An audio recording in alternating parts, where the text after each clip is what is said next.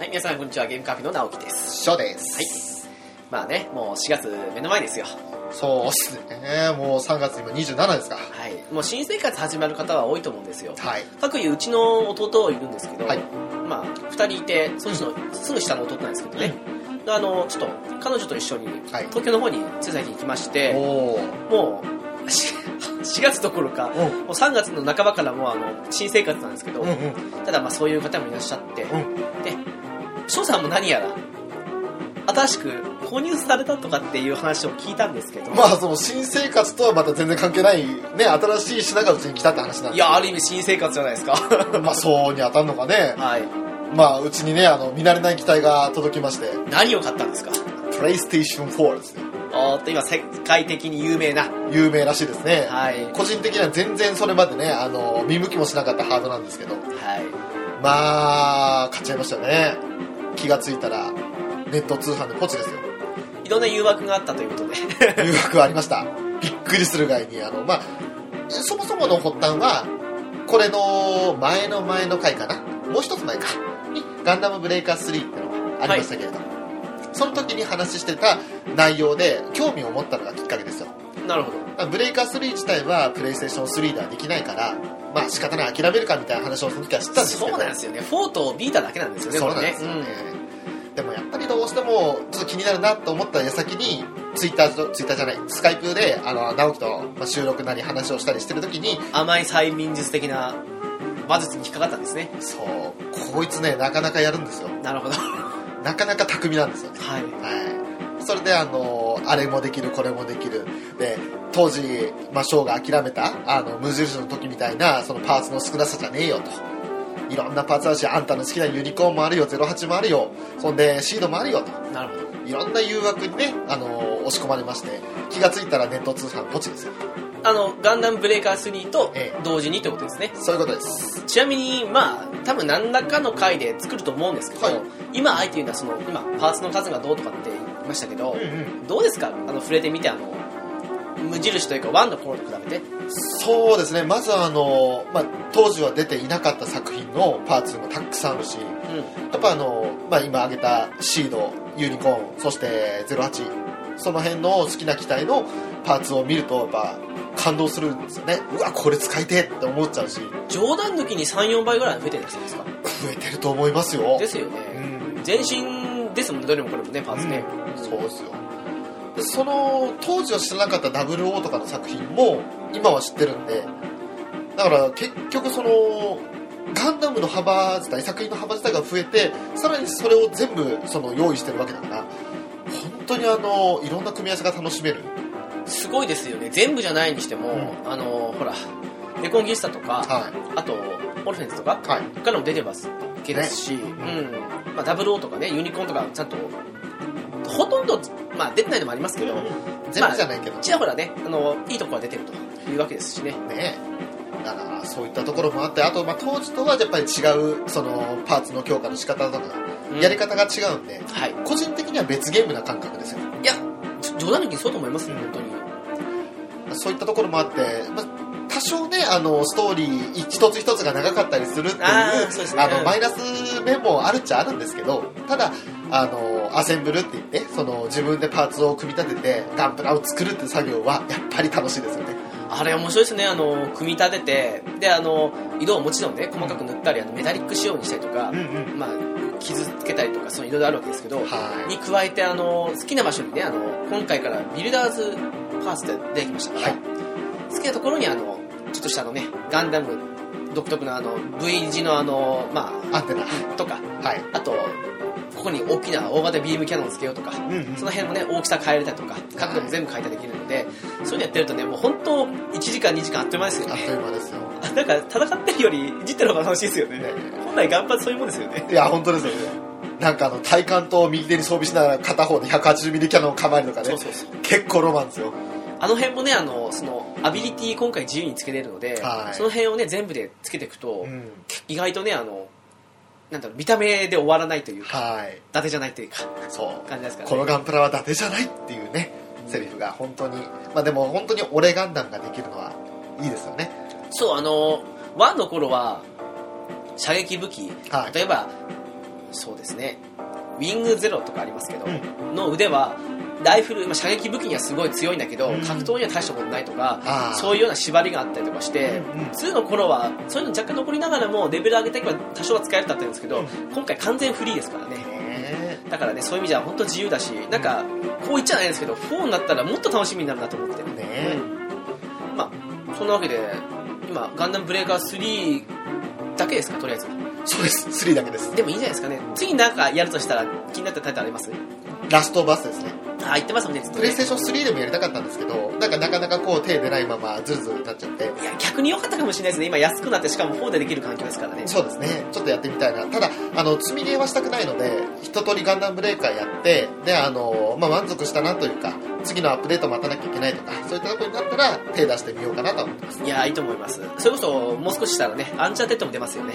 そうですね。それもやれる機会にな作れましたね。いや3の時でも綺麗だったのに4だと段違いに綺麗ですもんねあれね。ですよ。まだまだ綺麗になるんだなと思いましたもん。いやーすごいことで本当にあの現実世界と大してないむしろそれよりも綺麗なんじゃないかってぐらいですよ。メタルギアソリッド5の時も思ったんですけど本当に今のゲームって綺麗だと思いますからね。あんな中を、まあ、それこそ自由に動けるわけじゃないですか、うん。本当にあの没入できるというかまして今後あのプレイステーションの VR ですか？ああ楽しみにしてます私。あれなんか4と連動するらしいじゃないですか。うん。なおかついいなと思って。ねだから本当にゲームの世界に入れるようになっていくんだったらそういったゲームがだんだんまた楽しくなってくるなっていう気がしますよね、うん。まあそんなねちょっとした最近の一大イベントというかなんか翔さんアニメより、まあ、アニメはもちろん見続けると思うんですけど、はい。それと別にあの、ね、最新ガンダムのあガンダムというかゲームの。はい。でガンダムもそうですけど、えそういうゲームの方のこともそのうちねネタバレ極力なしでプレゼンできたらこの番組的にもいいですよね。そうですね。そんなに幅広く一気に増えるわけじゃないですけど、いやいいと思いますようんこれで。うん。まあそんなわけで今回はねそんな最初になんでゲームの話したかっていうと、はい。ゲームと全く関係ない話なんですよ。そうなんですよ。あのここでちょっとゲームの話をしておいてで濁そうと。濁そうと。濁すの？わかんないけど。あのー以前にも、はい。夏祭りの会とか、ええ。あとあのー修学旅行。そうそうそうの会とかやりましたけど、はい。以前リスターさんかな？多分、お便りいただきまして、ね。あのバレンタインとかクリスマスの、はい。なんか面白いエピソードありますかっていう話あって検討したんですけど、え。ただ良くも悪くもねえうん。我々もしくはその周りで起きてることを合わせても、うん。そこまでネタっていうものがなかったりすることもあるじゃないですか。そうなんですよ。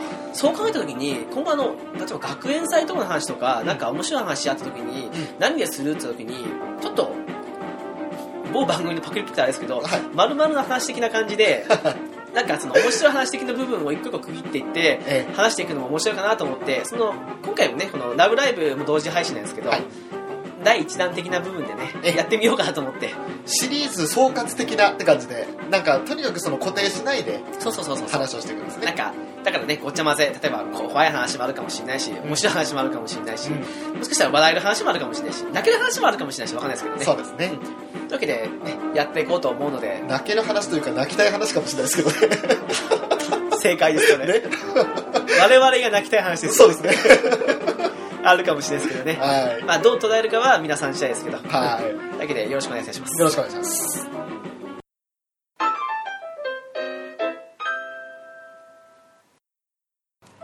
さてどっかでね聞いたことの流れかもしれないですけど、はい。順番をじゃんけんで決めましょうか。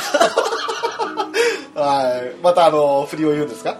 私じゃんけん弱いですけどね。なるほど。さあどうでしょうね。いいですねその流れね。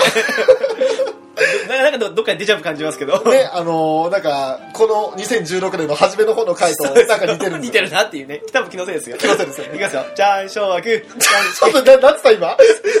最初はグーですよ。最初はぐちゃぐちゃでじゃじゃん？言ってませんよ。落ち着いていくよ、はい。最初はグー。じゃんけんフォー。あこと。おー珍しかった。動揺したわ俺。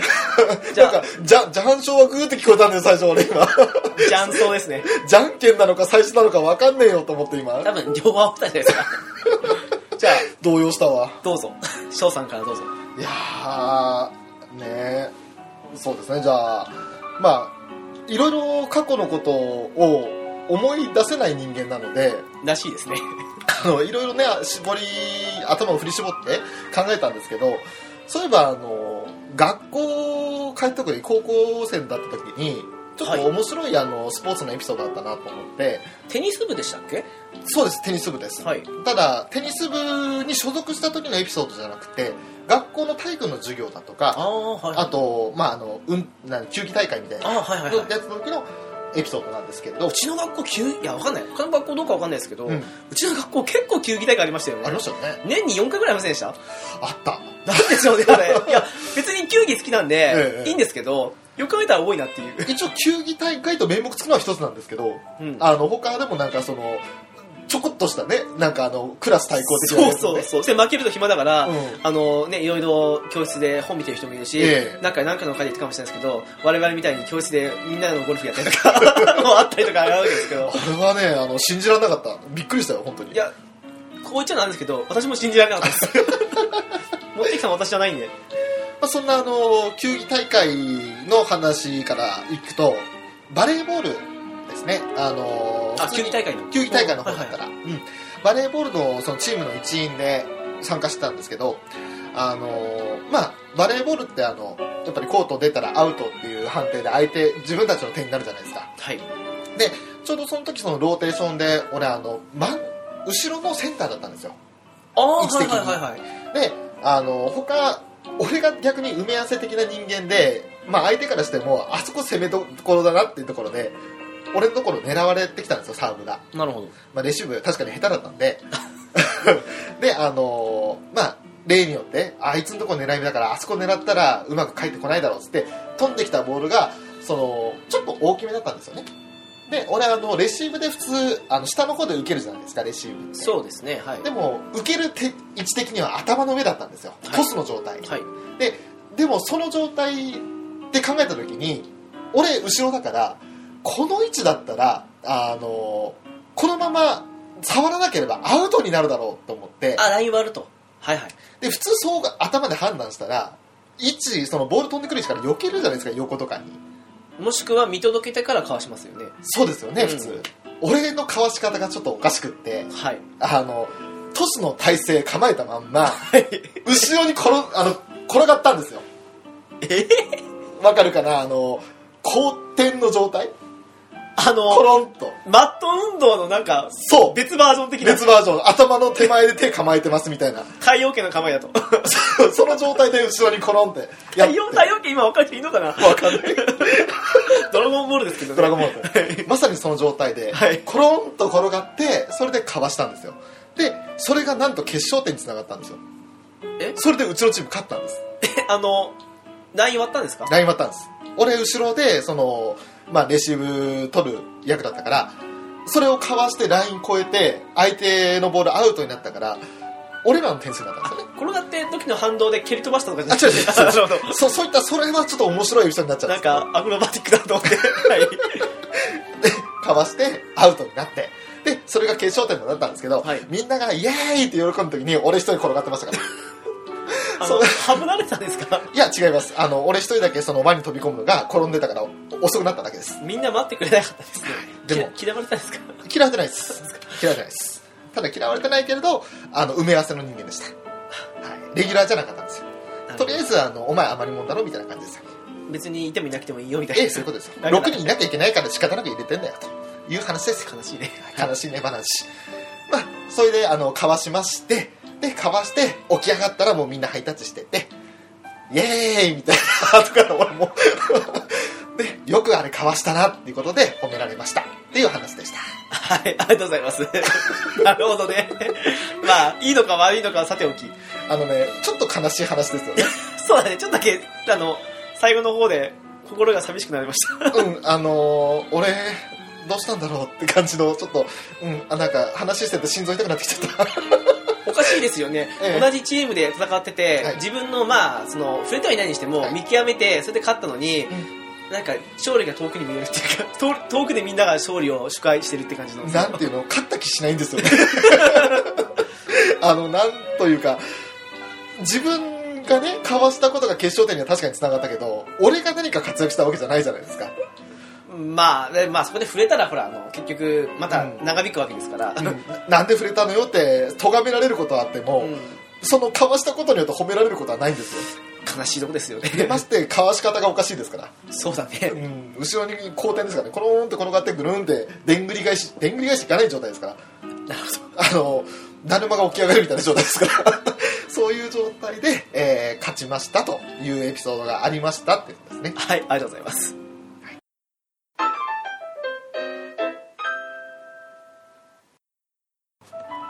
あの短い話なんで、うん。2つぶっ込もうと思うんですよ。お。1個は今の翔さんの話聞いてて思いましたんですけど、はい。1個はですね、うん。中学校3年の時ですよ、はい。あの今もう若干過ぎてしまったんですけど、ん。ちょっと前バレンタインデーがあったじゃないですか。はい、でバレンタインになると、うん、まあやっぱりもらえるかもらえないかっていうそわそわが男子の中で起きたり起きなかったりするじゃないですか。まあそうでしょうね。はい、なんだかんだ言ってもらえな年はないんですよ。うんうん。ただあの中学校3年の時にはい。何個かもらったんですけど、ええ。そのうちの1個がすごく個人的にえっと思ったんですけど、はい。まあ結構仲いい女子がいたんですよ。えであなんかくれるのかと。思はい。って、あいいとこに来たじゃんって言って、うん。言うから、うん。あくれるのかと思って、うん。ではいって言うから手出したんですよ、うん。あの反射的にね、うん。ポンと渡したんですよ。うん。うん見たっけ、うん。チドルチョコ。うん。しかも潰れてたっていう いいね。それ最高だわ。っていう話が1個。はい。短いでしょ、ええ短いです。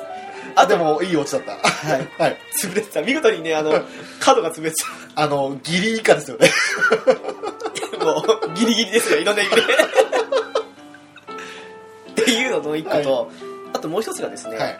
あのーこれ高校1年の時です多分。えそれこそ球技大会ではい。同じバレーなんですよ、えはい。で同じようになんくしくもはい決勝点だったんですよ、え同じように。同じように、ええ。あのですねバレーってあのルールいろいろあると思うんですけど、はい。少なくともうちの球技大会に関して言えば足使っても別に OK だっていうルールだったんですよね、ありましたね。うん。でですねえあの LINE ちょうど私がですね、はい。前衛の左側だったんですよ、えほうほうほう。うん。であの LINE 割らないんだけど、はい。ギリギリの左側の方に来たんですよ。つまり私の左側ですね。うんうん。の方にボールが来てやばいって時に、うん。反射的に私昔サッカーしてもらって反射的にもう分かりますか？ボレーしたんですよ。ええ。左足で、はい。さっき入っちゃったんですよ。ええ。決勝点っマジで？あら。ていうだけの話ですけど。いやでもそれ救世主じゃないですか。イエーイって言ってあの初さんと違ってうん。ちゃんと輪の中に入れたっていうかみんな来てくれたんですけど。いちいちうるせえよ。翔さんと違っててうるせえよ それは少しねあの結末違ったんですけど。そうだね。あの褒めたたえられるべき人間ですからあなたは。でやった入ったと思ったんですけどまるでここからですよ。ええ。その後ですよ。何かあるたびに蹴ろうとしたっけ、うん。あらの方向行ってとかしてお前何やってんだよみたいな。あ感あ調子乗ったパターン。そうそうそうそう。なるほど、よく直樹さんあるパターン。そうそうそうそう、えそうなんですよ。え直樹パターンってやつです。ね昔からねあのスト2とかやってても、はい。あのスーパーコンボで最後とどめ佐藤したっけ、ええ。変な壊し出されて邪魔されるとか、ええそうなんですよ。ええええ。何かしら決めようとして失敗する。一回味を占めるとねそれを何としてでもやってみせよう。そうそうでそれでしくじるんですよ。ねえもうダメなパターンなんですけど。ねっていうねなんか終わりだけ聞くとどっちも悲しいエピソードなんですけど。ええ。なんかあのねせっかく英雄になったのかなと思ったらさすごい叩き落とされましたね今ねちなみにですよその、はで調子に乗って足使ったのは、えその大会じゃないんですよ。はい。後日体育の時間のバレンの時なんですよ。お。お前何やってんだよって入るわけねえだろとか言って もちろんねなかなか入んないですよあれね。いや例えばねあなたがサッカー部のさエース的な存在で、うん。手使うよりも足の方が得意なんだみたいな感じでねやってるんだったらまだ違うんですけど無理ありますよね。超ど素人にたまたま入ったやつをなんか調子乗ってやってるからそういうことになるわけですよ。いやーいけないですね。ね。どこの野郎ですよ。ねこの証拠の野郎ですよ。だからなんで俺なんだよ。俺はそんな輪にも入れなかった人間なんだよ。でんぐり返すからいけないんだよでんぐり返し。っていうねあの悲しいエピソードですね。はい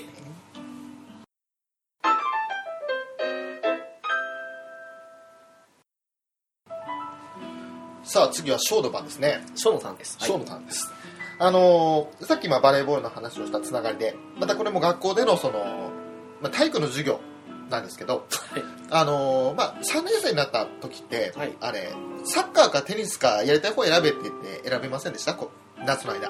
え？あなたのクラスなかったです？ないですよ。あの今日はソフトボールだって言って、わっほーいって言ったのに、ん。あのちょっと今日都合悪かったからあのあの学校の周り、うん。あ走ってくの外周走れって感じで言われて、えーしかなしかなかったですよ。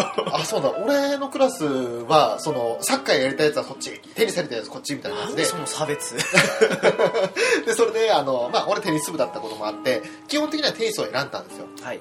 であのまずはそのテニスでのエピソードなんですけどテニス選んだのが俺含めて4人しかいなくて、あら、やりたい放題ですね。はい、逆にあのもうテニス一面使いたい放題で、まあ、クレーコートだったんですけどあのダブルスやるべとせっかくだからとまあ4人いるわけですからね。はい。ちょうど4人だしとあぶれるやつもいないからっつってであのダブルスやっててで、まあ、その順番的にたまたま俺あの前衛の位置にいた時だったんですけ危ど険ですね。はい。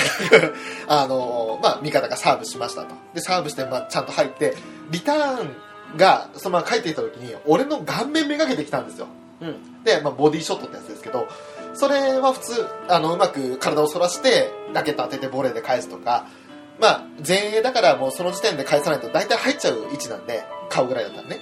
だからなんとかして返そうっていうふうに考えたんですけど俺返すこと考えなくってその時。この位置やばいってまず真っ先に危機を反させたんですよ。これ当たったら痛えと。まあ人間ね、あの、ね、そういう本能が働きますからね。ね、これは点数取られてもいいと怪我したらシャレにならんと思ってその時にバレーボールとは違う回避の仕方をしたんですよね。え、軟式ですか？いやこ普通の公式ですよ。ああ、はい。それやばいですね。やばいです。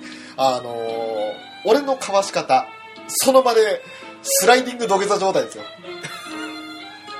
ネットを目の前にしてバッと体を全部下げて本当にあの地面スレスレにあの腕立てジャンピング腕立て状態にこうバッとやってで本当にあの足は曲げてないけど土下座の状態スネーク顔負けの報復ですね。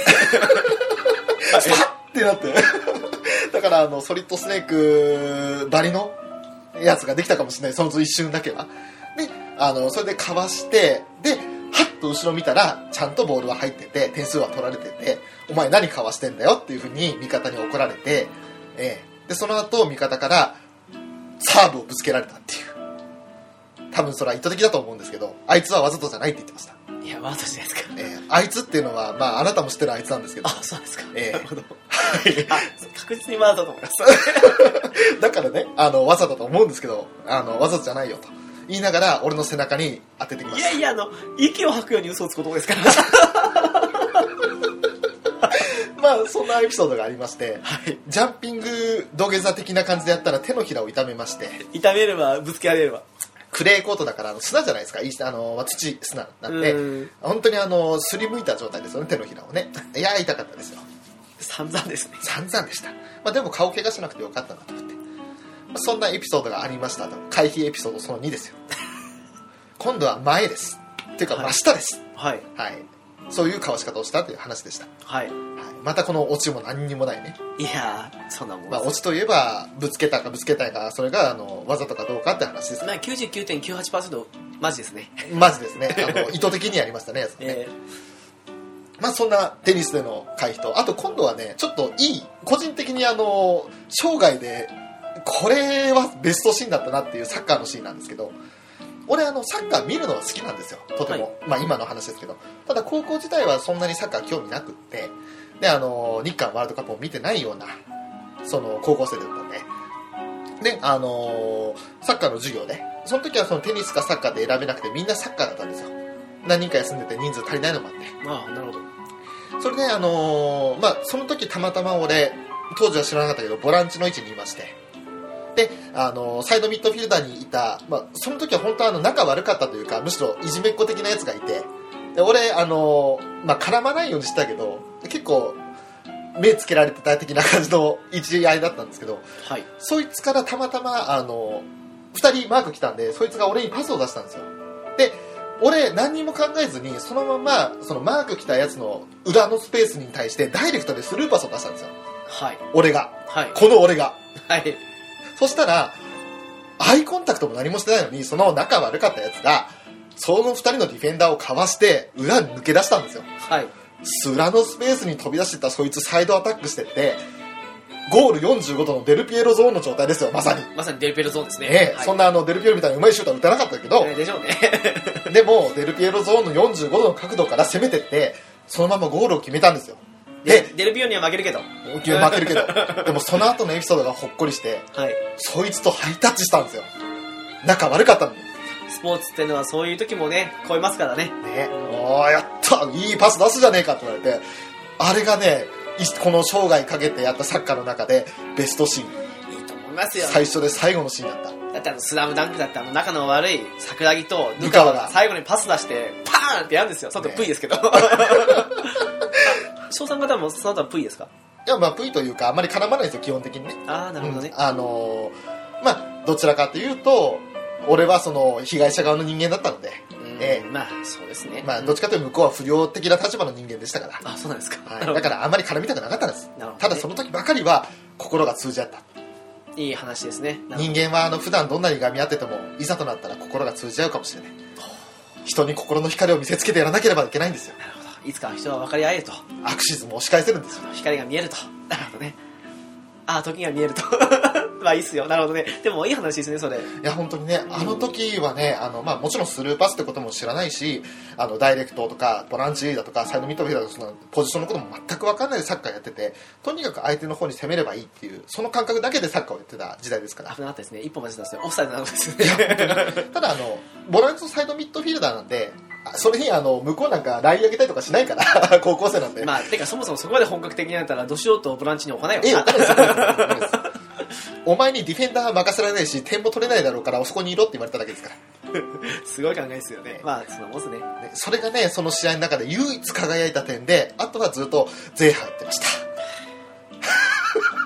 そういうオチですありがとうございます。ありがとうございます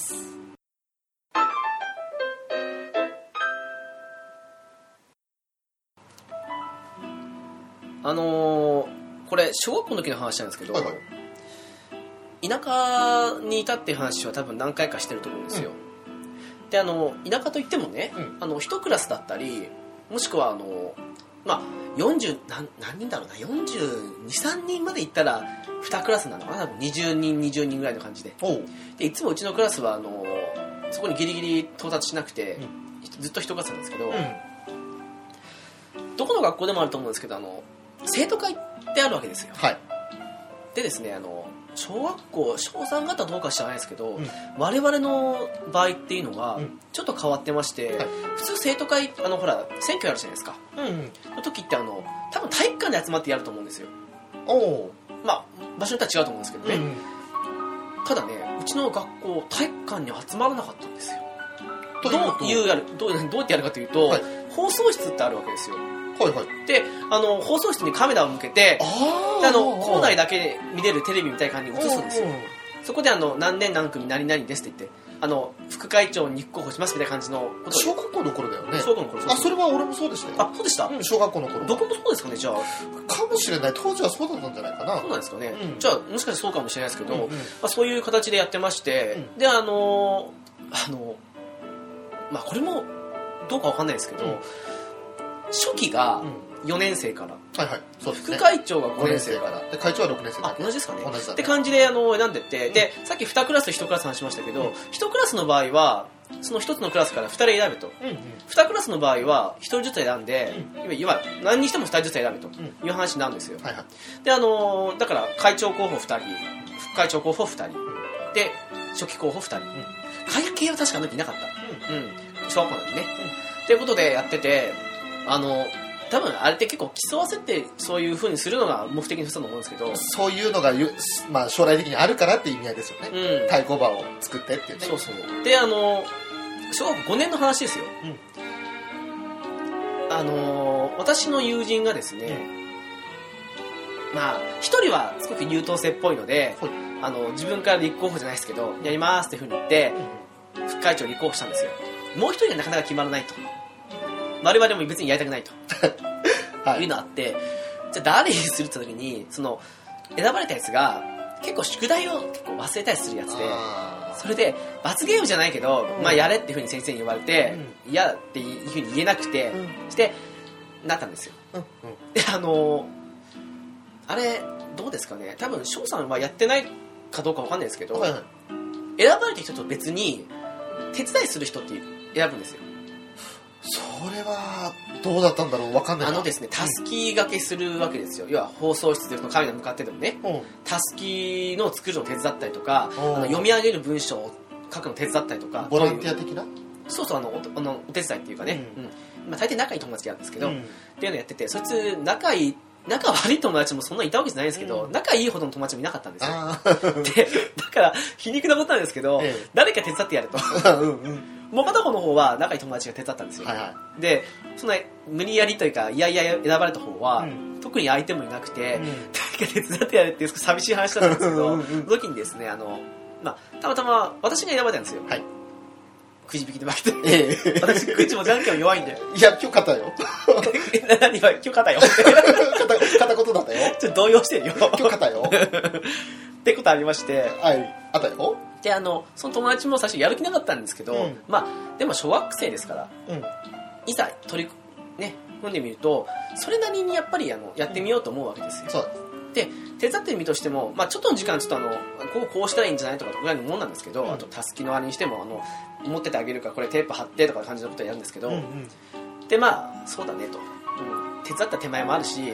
まあちょっと頑張ったらいいんじゃないかなみたいな感じにふうに思ってたんですけど、うん。時にですねあのあれ全校生徒からもちろんですけど投票するわけじゃないですか。はいはい。紙みたいだと思うんですけど確か紙で確かどっちにあのレ点だったか丸だったか忘れたけど、うん。押してそして全部集めますよって感じだと思うんですけど、うん。あのじゃあ発表しますって時に、うん。そのやっぱそのねやつも緊張したわけですよやっぱだんだんやる気になってきたというか、うん。そのたすきも作ってうん。文章も読んで、うん。それはあのカメラの前といっても全校生徒に見える形でうん。発表したわけですから、そしてあ頑張ったなと。まあ負けるとは思うよ。あの、相手が悪いというかまあですから。うん。でもまあ多少は行くんじゃないかなというふうに思ったんですよ、当時全校生徒がね確かね3 40人が6で多分200人いるかいないかったんですよ。でですよ今でも覚えてるんですよ。結構ねあの会長も初期もなんだろうひ73までいかないですけど64ぐらいのあれで僅差じゃないですけど争うんですよ。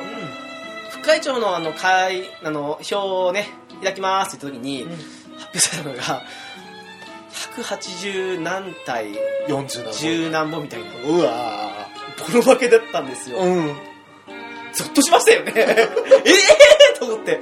えそんなになんかあの発表の時の話し方がダメだったとか？いやちょっとあの緊張してる部分はありましたけど別に普通っちゃ普通ですよ。言ってることも別に同じないし。ええー、と思って。いや相手がねいくらそうだと言っても、全校生徒別にほらよくわからない小学校1年2年もいるじゃないですか、うん。で何この点差と思って、うん。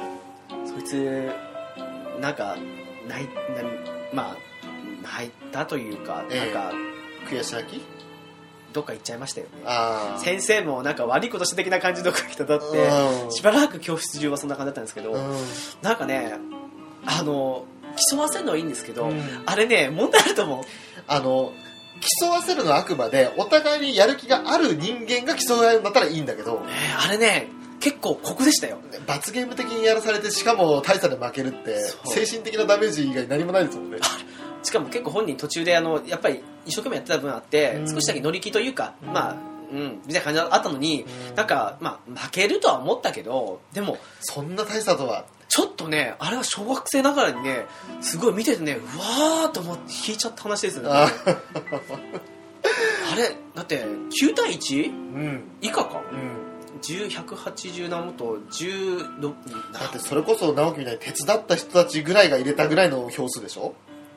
現にね手伝わなかったらもしかしたら入れなかったかもしれないって考えたら、いやー逆に入れた人などどの人みたいな変な話さやっぱあの頑張ってスピーチしたとかって言ってもあの分かる人には分かるじゃないあのその宿題を忘れるような人間の子だってうんそれを考えたら醸し出す雰囲気がこいつは会長に任会長を任せられないって分かったんじゃないみんながいやーでも小学校12年ね、うん。やっぱその辺の子たちがそのなんかたまによく分からず書く子もいると思うんだけど、うん。それを抜きにしてもあのあれかって感じに思うとすごくゾッとする票数差だったんだよね。そうだよね。なんか、うん、4 5 0いくと思ったんですよでも、うん。なんか14050対560とか50ぐらいかなと思ったっけ。そんなぐらいと思っちゃって。変な話同じクラスのやつは多分さその手伝ったやつ以外は味方じゃないわけじゃない普段からす。ぶっちゃけ私がだいぶ手伝わないですよって。じゃあ逆にその時点で敵じゃん。いやそいつに投票しないでしょ。いやなんかうん、会長候補初期候補見ても別に、まあ、うん、そんなふうに別にいやそれぞれのね多分あれでも何かしらその、うん、あると思うんだよきっと。その罰ゲームって子がいると思うんだけどそれにしてもあの、ね、子供ながらに怖かったねあれはね。まあでも人間社会の闇を見たよね。見たね。あの小学生ながらに見たよね。ね。肌から見たよね。すごく一番近い時間に見たよね。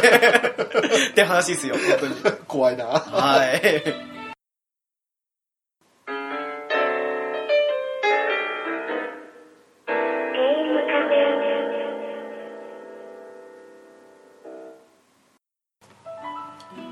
さあ続いてはまあえーもう高校卒業しまして社会人になってからのちょっとエピソードなんですけど、はいはい。あの二十歳過ぎに俺あの運転免許の講習を受け始めたんですよ、ああ私も同じですね。うんあのまあ、当時はやっぱりその高校じゃない大学受験だとか、はい。あと、まあ、予備校通う金だとかの方に工面をしてたので貯金もなかったですし、はい。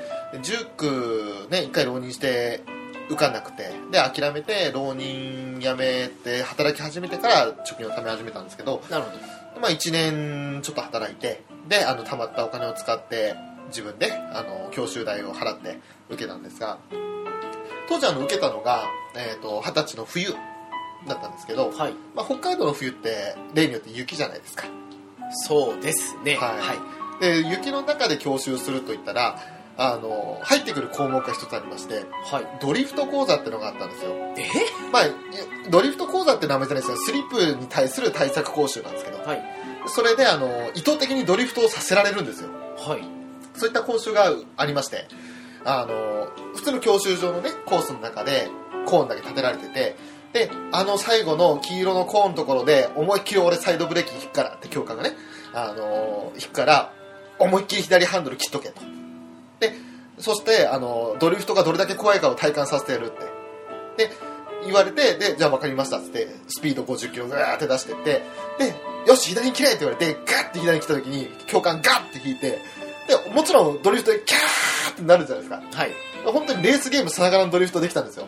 キャーって。でその後大体の人はあの初めてだったら怖くてハンドルを切れないんですってはいはい。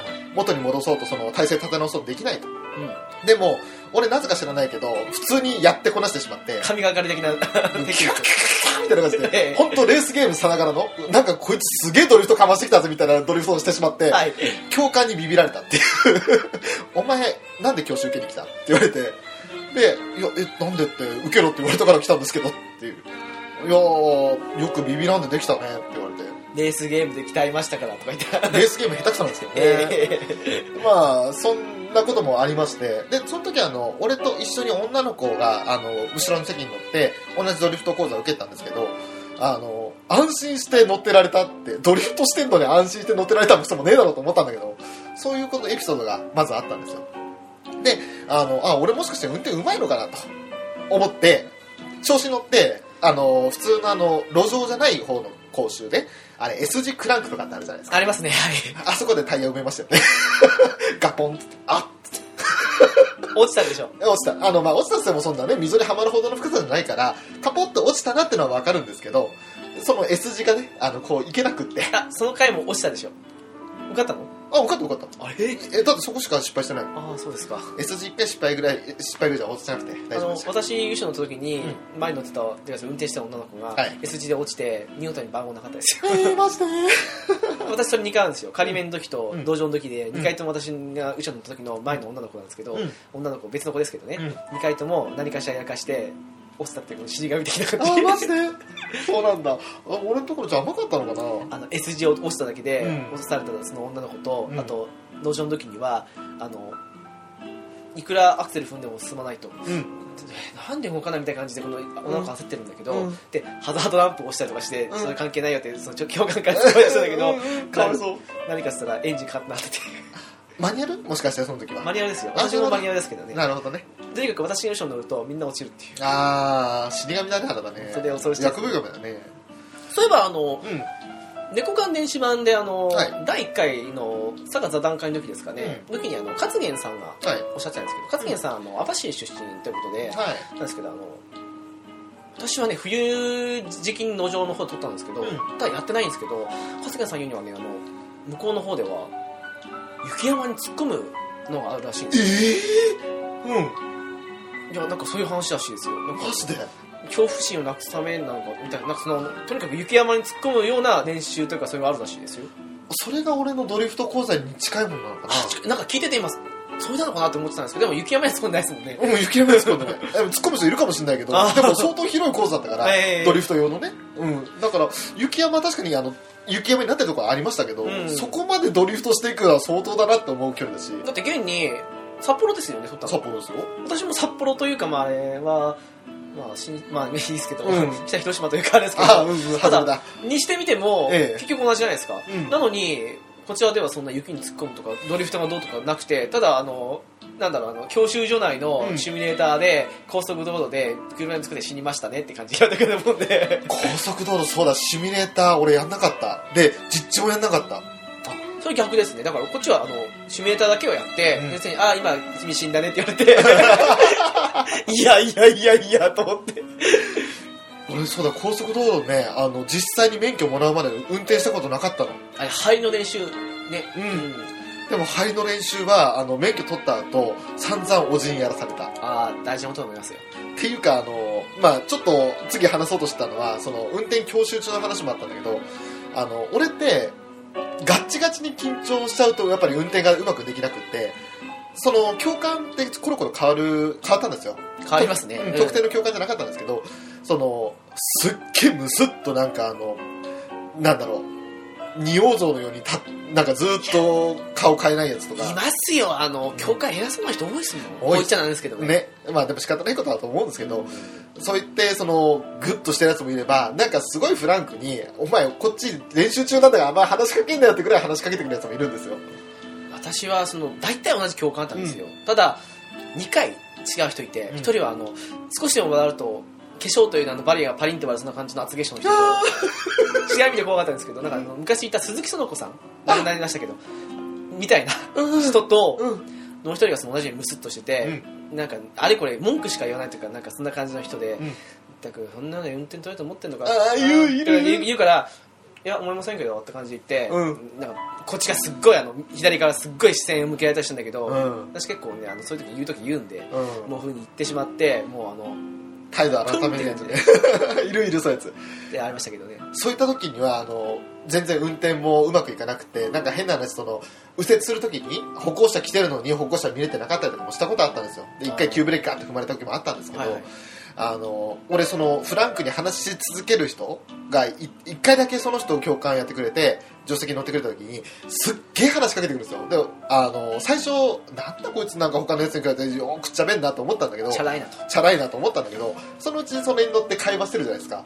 すっごい肩の力抜けて完璧な運転できたんですよ。うん。で意外とこれ話しながらの運転の方が周りに集中して見てるのかなってまあ変な話会話に集中してない可能性もあるんですけどああなるほなんかあの受け答えが適当になってる可能性はあってもどあなたよくありますよね。いや やっぱりね今だからそう思うけどさあの当時はそんなこと思わずに本当に肩の力抜けた運転できてその時の講習だけ二重丸だったんですよ。おだからもしかしたらその教官ごとにその立場とかやり方が違うわけだから、そうですね。うん、あのいろんなやり方を試してるのかなっても思いながらその教習はクリアしたんですけど、まあ、受ける側の人もいろんなタイプいますからね。ね。うん。あ俺は意外とその話をしながらだとかなんかあのまあ一人で運転しててもラジオにもなんか突っ込んだりしてあの話してるっていうか何かこう自分で気をそらす運転に集中しすぎない方が運転うまいんだなって思ったっていうのがエピソードがありましたね。なるほどね。そんな中で結局その高速道路を運転せずに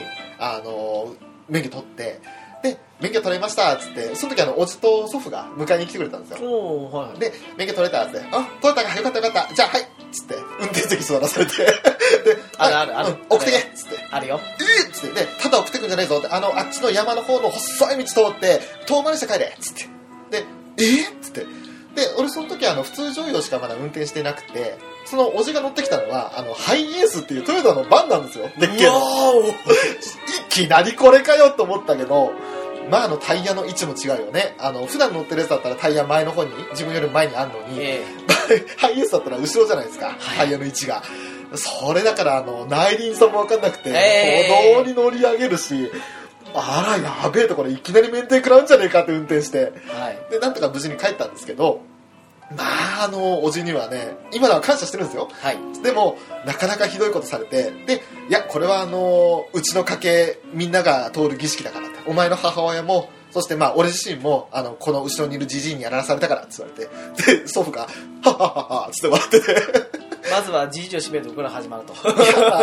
でそれで結局そのまあ祖父の時じゃあおじとか、まあ、うちの母親の時はあのすすきのまで夜中のすすきのを運転させられたって言ってあんな交通量の多いところをタクシーばっかりのところでなんか急にヒュッと出てきたりするところえあんな怖いところをいきなりそのペーパードライバーの時にやらされたって言われてあの恐怖はなかったからこんな山道ぐらい大したことねえよって言われてまあそれは人によると思うんですけどね。山道も十分怖かったっつって。で乗ってる車は乗ってる車ですっつって、ええ。でけえですっつって。でそんな話をしながらあのまあなんだかんだでやって今のところ無事故無違反ですよねいいっすね。ね私も無事故無違反ですよ。ああ。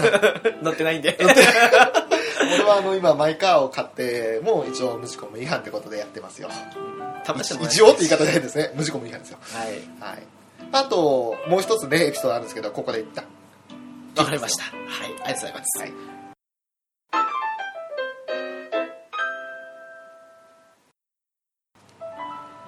あのーまた小学校の話なんですけど。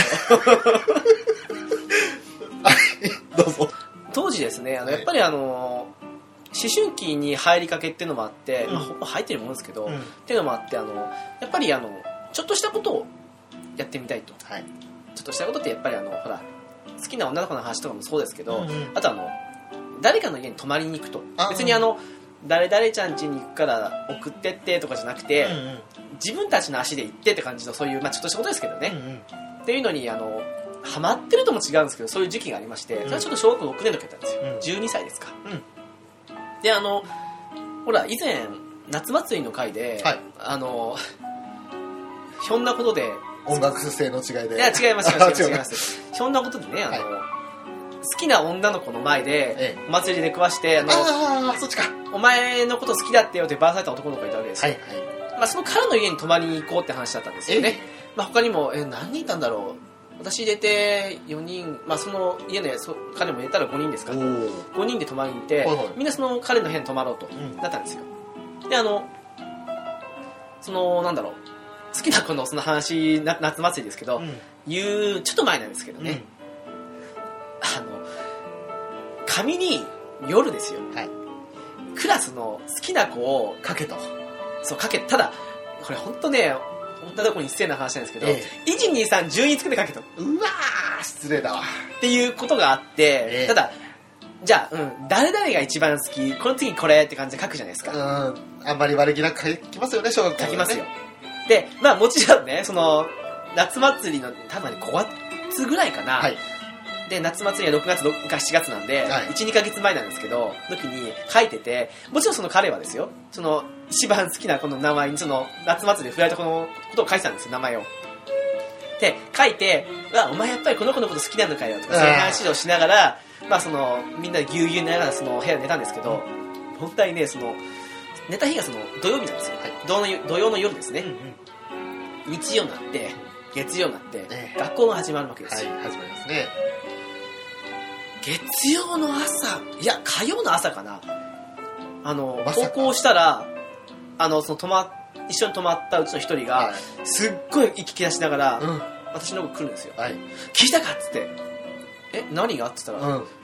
誰々の好きな人バレたってってえっ！って言ってて、うんうんバレたってそのもちろん我々と一緒に泊まった一人なんですよ、うんうんどういうことだと、うん。何が原因だったの、えうん。お前行ったの？って言ったら、うん。いや言うわけないじゃないかって言って、あのその泊まりに行ったその家のやつね、うん。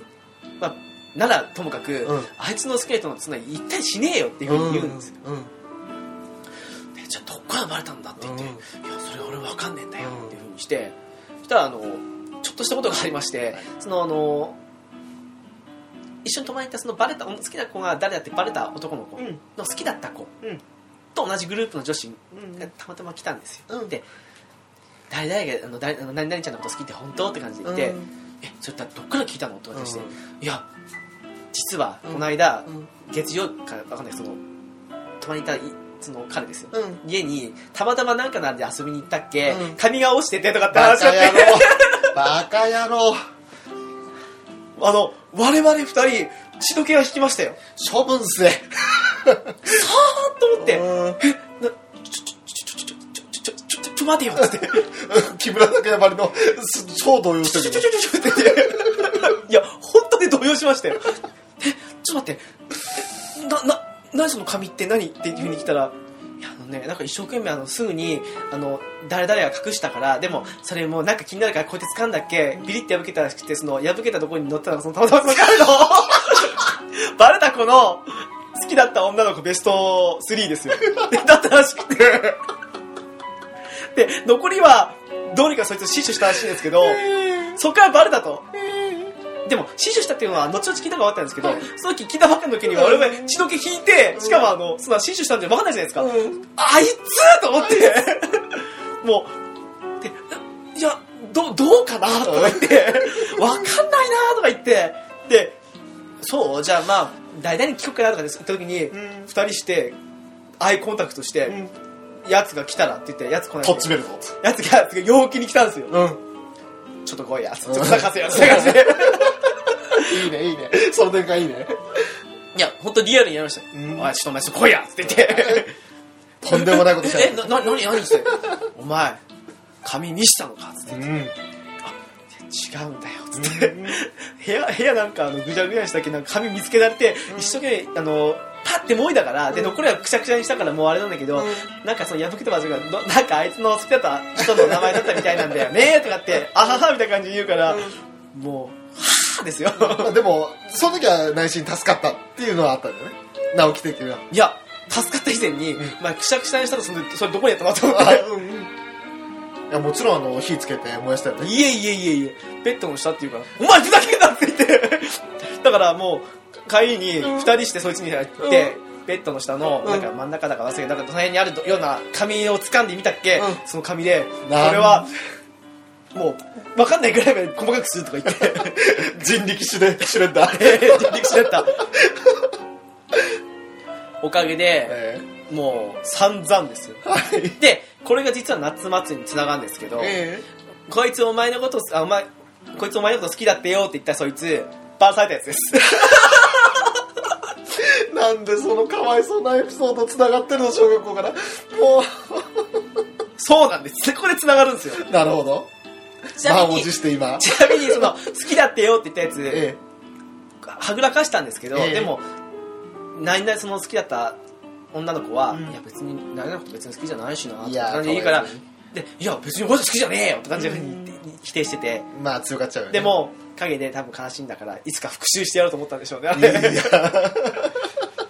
もうね逆襲のなんたらですよ。いやですよね。恐ろしいでしょ。だからねそういうエピソードもあったから、ええ。そういうふうにバラしたけど別に、えうん。みたいな仕方ないかなみたいな ところはあったんですけどね。なるほど。あれはね血の気引きましたね。ね過去と今がつながったねえ。シンクロしました。最近ドラマみたいですけどね本当ねあのそういう証拠はね残しとくと危険ですよ。うん。処分するのがおすすめだと思いますね。いやっていうかねもうその時点であのもうこれはもう処分しようってすぐその場でね寝てそのまま放置しないでやるのが一番ですよ。あれ書いた場所悪かったら危なかった。あーよかったね。一番下が書いてたそのビリのところがあなたですもんね。うおーいっつ。っておい直樹の好きな人分かったぞみたいな感じだよね。もうあれですよね。どうやってそいつを突き落とすか違うみたいですよね 今この場にいねえわしたら。みたいな。ねゲームカフェがなかったわもうその時点で。っていうぐらいの、まあだって狭い社会で。うん。田舎という狭い社会でん。バラされて後々ずっと一緒っていうその苦痛。えー地獄ですよ。少年 A の供述によると好きな人をバラされて小憎たらしく思った。だから突き落としたと証言していますみたいなニュースになってたよね。ほんとこんなやつばっかよねみたいな感じに思うかもしれないですけど、うん。あながちないともいけないなっていう。まあそんなことないですけどね。みたいな話でした。はい。はいありがとうございます。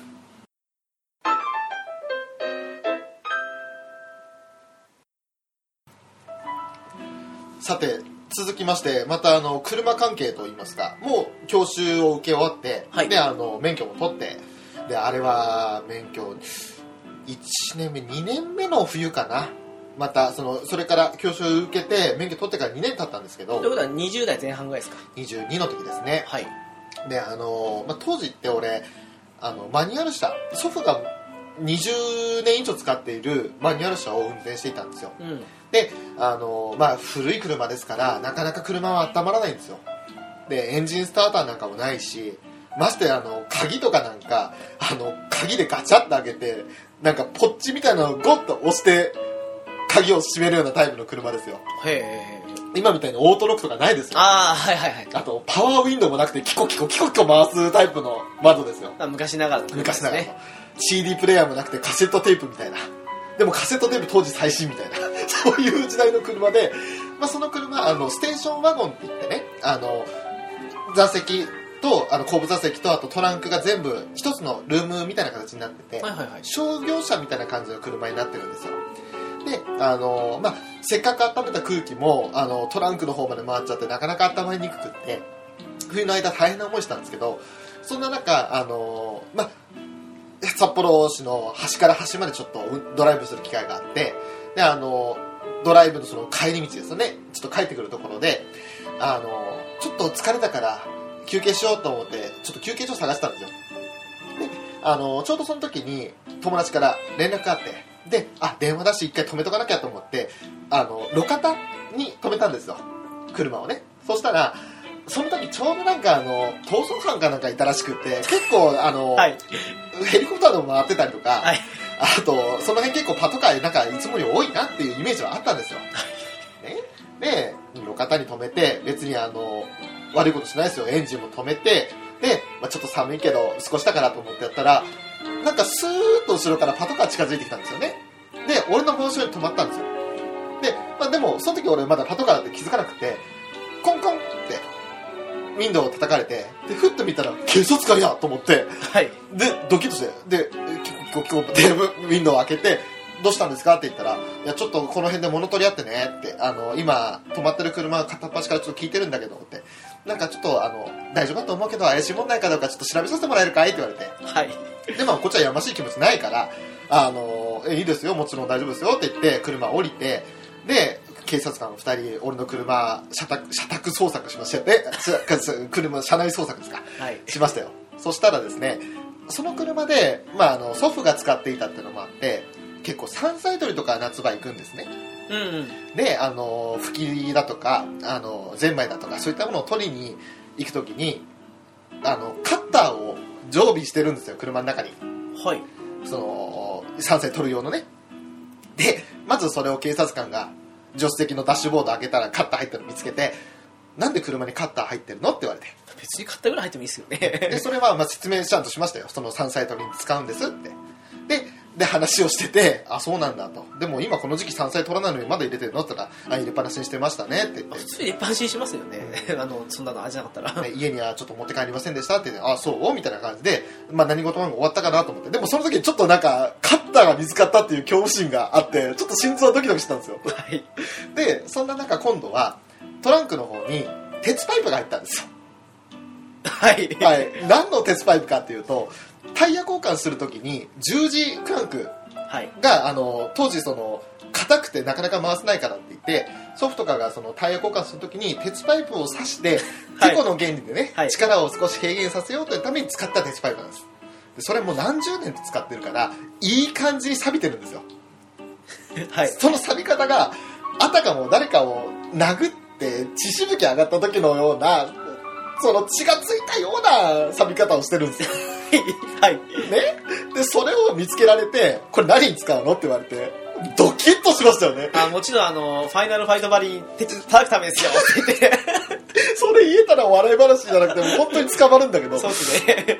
でもうそれを見つかった時の本当心臓の高鳴りったら今も忘れないんですけどすっげえ挙動不審になったんだよ俺。やべえと思ってででもあの正当な理由で使ってるからいやこういうふうにタイヤ交換の時にねあの力入らない祖父がこれであの十字クランク当てた後そこに刺してグッて引っ張るんですっつって。犯人みんなそういいんだよねっつって。ね。まあ、それでもねあの免許証も見せてたしブルーの運転だから当時まだ。であのそういったこともあってちゃんと理由を説明できたから納得はしてもらえたんだけど、まあブルーに似せられたから少しね。ね。それガンダムですまああの結局ねそれで疑いはないままあじゃあご協力ありがとうございましたって言って警察を去ってったのねであいつをマークしろっつって。去ったのにね泳がせろっつって。ナンバーなんぼの車で乗ってるのは冴えない男だみたいなこと。いうこと言われたかもしれないけど。やつをつけろっつって。一応このデータをベースに残しとけみたいなこと言われたかもしれないけど、はい。まあそんなことはいいとして。で結局そのさいなくなって。警察がいなくなってああ何去ったと。思って車乗ったんですよ。全部のドアから窓から開けっぱなしにされたもんだからすっ車冷えてて、はい。もうなんか心も寒いし体も寒いしと思ってもうなんかすっごいあの俺その時になんかあの生きた心地がしなかったというか。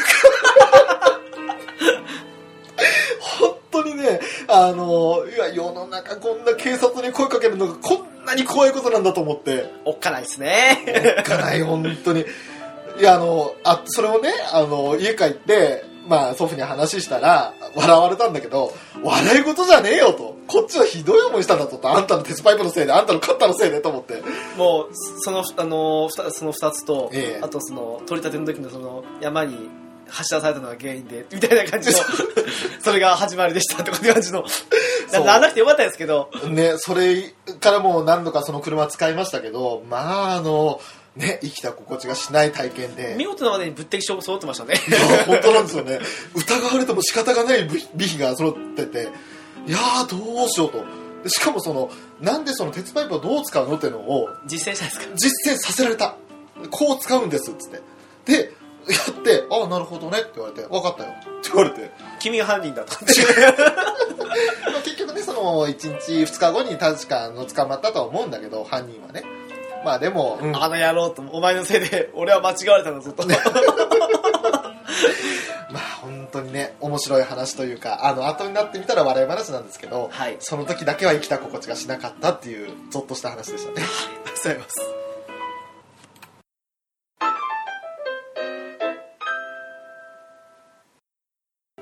あの私小学校の頃野球やってたんですよ。はい。はい。であのー小学校6年のですね、練習試合の時ですね、うん。あのサインがうん。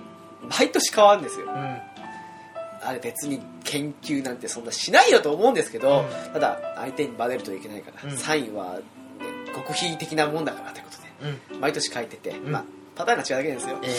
え。なんかあのなんだろうこめかみを押さえてベルトをやってしてなんかあのパンって感じで手を合わせるっていうのがあったとしたら、うん。その順番変えるだけでは繋がらないんですけど、うん。すごくこっちとしてはやあのやややこしすぎるんですけど、のことがありましてそのややこしいことがありまして一回事件あったんですよ、うん。あの野球わかる方にしかあれかもしれないですけど、うん。えっ、とですねワンアウトはい。一三塁ですよ。は私バッターです。いはい。で監督からサインが来たんですよ。えまあ例例の中あちこち押さえる感じのサインが来て、あこれあれだと、うん。スクイズだと。バントしろって意味だと。えうん。読み取ったんですね私、うん。で一球来た瞬間に、うん。ランナー走ったんですよ、ええ。あバントだと。うん。ポーンってバントして、うまくあの三塁側に転がっておおいいじゃんであのスクイズ成功してもちろん私はアウトですよ、ええ。であのー、ツーアウト二塁で1点入ったんですよ、うん。よっしゃーと。バント成功したと、うんしてベンチ帰ったら、ええみんなあぜんとした顔してるんですよ。え何と思って、うん。あのいや1点入ったよっつって、ちょっと1点入ったんだけどみんなって。言って、監督がうん。なんか鬼でもないんですけど、うん。なんかふてくされてましなんかすごく微妙な顔してるんですよ、うんうんうん。直樹ちょっと来いと。うん。はい。何ですか？1点入りましたよと思ったんですけど、うんお前今サインなんだと思ったって言って え？と思って。はいはい。いやあれっすよね。あの一三塁だからバントしてスクイズ成功させつつあのゲッツー防ぐような位置に転がして二塁に進ませろって意味ですよねって思って言ったら、違うと。ランナー走るから見送れっていうはいサインだと言って。誰も犠牲になるのは言ってないと。と思ってわざわざゲッツーになるってあのねチャンスを潰す恐れもあるのに、はい。そんなことするかと。しかも一塁にいるやつは足が速いやつなんだから、うん。まず成功するに違いないって言ってて、え えお前何ししてくれたんだと。うん。お前それなりに当てれるだろうと言って、ううまくいけば2点入ったのに1点で終わったじゃねえかみたいな感じで。逆いや、終わったって俺の次のバッターまだいるんですけどと思ってうん。だけど、でも、ツーアウトだからね。そう、でも、あ、すいません。って言って、まあサインの読み取り間違いだと1打点稼いだのに、うん。絶叫ですよ。いやまあサイン結果オーライだったとはいえどもね。あのー確実に1点入ったのに、うん。いや、いやー、いやー、納得いかねえと思って。変な話さバント失敗してスクイッチ失敗してさあのピッチャーの目の前に、ねはいはいはいゲッツーゲッツーとかになったらもう先般ですけど。もしくはね、でも普通にホーム投げられたら挟まれてね、あの、うん。まあ確実に1点はついえたみたいな感じのね。うん。でも、えー、納得いかねえ、納得いかねえ、ずっと、帰りのバスの中でも言ってて、うん。でなんかもう、いや、そんな落ち込むね、みたいな感じで言して、ずっと納得いかねえ、納得いかねえって言って、いう思い出がありました。まあで、も監督のねあのー采配を無視したわけですからね、いや、そうなんだけどね、わかりにくいよと思って。え実際のサインとうん、一回ちょっと場所が違ったんです順番が。え 呼び間違えたんですけどえ、わかる方はこの位置、はいこの位置でと思って。って話プロでもないんだからそんなややこしくしなくて耳に触れ腹触るとかそんなのしなくていいからそうですよ。なんかあのあのふ打てとかあの、触る位置を変えるだけでもいいですよ。うんむしろ、バッターボックス刺す前に言えよって。そうそうそう。かっこつけてサインなんて出すなよと思って。まさにその通りだわっていうふうに思ったんですけどね。ええええ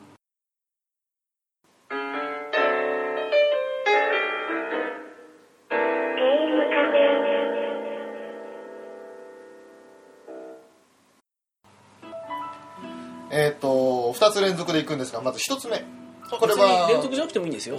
じゃあまあちょっとね1つ目は短いですよあそうなんですか大したオチもないんですよあ、じゃあ私もなんですね。はいはい。えー一つ目がですね社会人になって、まあ、その免許とか取った後一回転職したんですねはい。であの転職した先であの、まあ、フットサル部みたいなものが社内にありましておー、はいはい。で俺は別に所属はしてなかったんですけどあの所属者じゃなくてもあの遊びに来ていいよってことででその人たちがちょうど屋内の施設を借りてフットサルのコートを借りてやるって。まあフットサルも屋内ですよね。海外の屋外はないけど、それちょっとちゃんとしたコートを借りてやるということでやってるところに参加したんですよ。であの当時俺あんまりサッカーのルールっていうかフットサルのルールを知らなかったんです、えうん。でフットサルってスライディングしちゃいけないじゃないですか、そうですね。知らなくって。であのまあ、当時サッカー好きだったからまあちょっとマルディーニばりにスライディングかまして防いでやろうと思って。でも普通素人がスライディング行くかって感じもありますけどね。まあ相手も素人ですから。ねでそれでみんなスライディングしないからちょっとおかしいなと思っていたんですよ実は。はい。でもまあちょっとスライディングするほどのその本気度じゃないんだろうなと思って。でも俺あの俺が抜かれた最後のディフェンダーの位置にいましたから。俺はパオロ・マルディーニなんですよ。えー頑張ろうと。まあサイドバックライトサイドバックだったんですけど マルディーニのいない位置だったんですけど本来、まあ、そのライトサイドバックにいた状態でもう5人ですからちょっとなんか3人ぐらいディフェンダーいてね右にいた時に相手が突破しようとしたところを俺スライディングでかわしてちゃんとボールに足いったんですよ。でボールに足いってで相手はそのうまく狩られたってことで中全中したんですよね。はい。コロンと。で俺もボール取ってすぐ前線にパス出したんですけど審判に笛吹かれましてであのファウルって言われて退場って言われて危険行為だと。危険行為だと。でその後意味が分かんなくって。でまあでも審判も笑ってたからあちょっとすいませんやりすぎましたみたいな感じでやったらあのまあそれぞれのチームに監督らしき人がいてね。あのお前フットサルってスライディングしちゃいけねえんだよって言われてえマジっすか？すいませんっていうエピソードがあったんですよ。はい。ね、あのいつか言ったマルセイユルーレットでも全然楽しくないんですけど。あの、翔さん、結構、あれですよね、KY 的な行動しますよね。たまにやるんですよね。たまにかな。しょっちゅうかな。わかんないな。ねまああの時を止められなかったんですけどその時はね。いや、ある意味みんな時止まったかもしれないですよ。ああいつやらかしたぜと。フリーズしたかもしれないですよ。あなるほどあれ、あれあれって、確か、イニシエの記憶振り絞った、あ、スライディングっていう行為だって。禁止、フットサルじゃやっちゃいけない行為だよあれ禁止されてるから頭から抜け落ちてたわ、つって。かもしれないですけどね。まあそういうエピソードがあってでその後あの前中した、まあ、同僚だったんですけどいや昨日はごめんねっつって次の日職場行ってね謝りましたけど今の職場と違う職場ですか？そうです今の職場の一つ前の職場ですなるほど。俺2回転職して今はまあ6年は7年か。あ違うもうちょっとだ。7年ぐらい働いてるんですけど、あなるほど、ね。のえそんなもうその前の一つ。一つ前の職場ですね。なるほど、えもう今交流全くないですその人とはそうですか そしてもう一つ。これはちょっとあの時代遡りまして小学校4年生5年生ぐらいの時に遡るんですけど、はい。まあ、当時今とは違ってすごくアクティブな外で遊ぶよく遊ぶ子供だったんです。はい。むしろゲームなんかやらないぐらいの。ははい。いそれでおかげで今ネタに困ってますからね。すいません。それでですねあのあれは秋口ですね。9月末か10月の中旬ぐらいかそれぐらいだと思うんですけどはい。あのまあ元気に外で遊んでいたんですよ。で当時あのまあ俺も自転車乗ってその遊び場に行ってましたけど友達が自転車に乗って鬼ごっこ中にね自転車に乗って逃げるんですよで「お前自転車掴んで引きよだよ!」みたいな感じであの荷台のところをね俺掴んでなんとかそれでタッチしようと思って、はい。やろうとしたんですけどちょうどそこ走ってたのは、まあ、歩道であの乗り上げる段差があるところと車が乗り上げるスペースでちょっとへこんでるところがあるじゃないですか。で歩道もそれに合わせてへこむ空間があるじゃないですか。うん。そこをね友達がスーッと降りてってで俺もそれをまあサドルっていうかあの後ろのねあの荷物乗せるところみたいなところを掴んでるから、そこを掴んだまんまそのクッとこう落ちる部分に足を取られたんですよ。はい。でも俺握った手を離さなかったんですよ。なんかなんかなんかの歌詞みたいですね。握った手を離さないみたいな。それ、まあ j p o p にありがちな。君の手を離さないみたいな。その君じゃないけど自転車なんだけど。いや自転車は自転車って書いて上にあの君？振り仮名で君って書くでしょ はいはい。どんな格好悪い歌詞なんだよそれ。はいはいはいはい。まあ、それでね、あのー荷台を掴んだまま、あのー足を取られましてそのまま転んだんですよ。はい。で左手もガード間に合わない状態ではい。顔面から落ちたんですよ。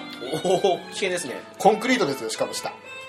でそのへこんでるところの今度上りというか普通の歩道に戻るところの上りの部分に画面バーンいったんですよ。うわほーいひどいありさまでしたその時の顔が。はい。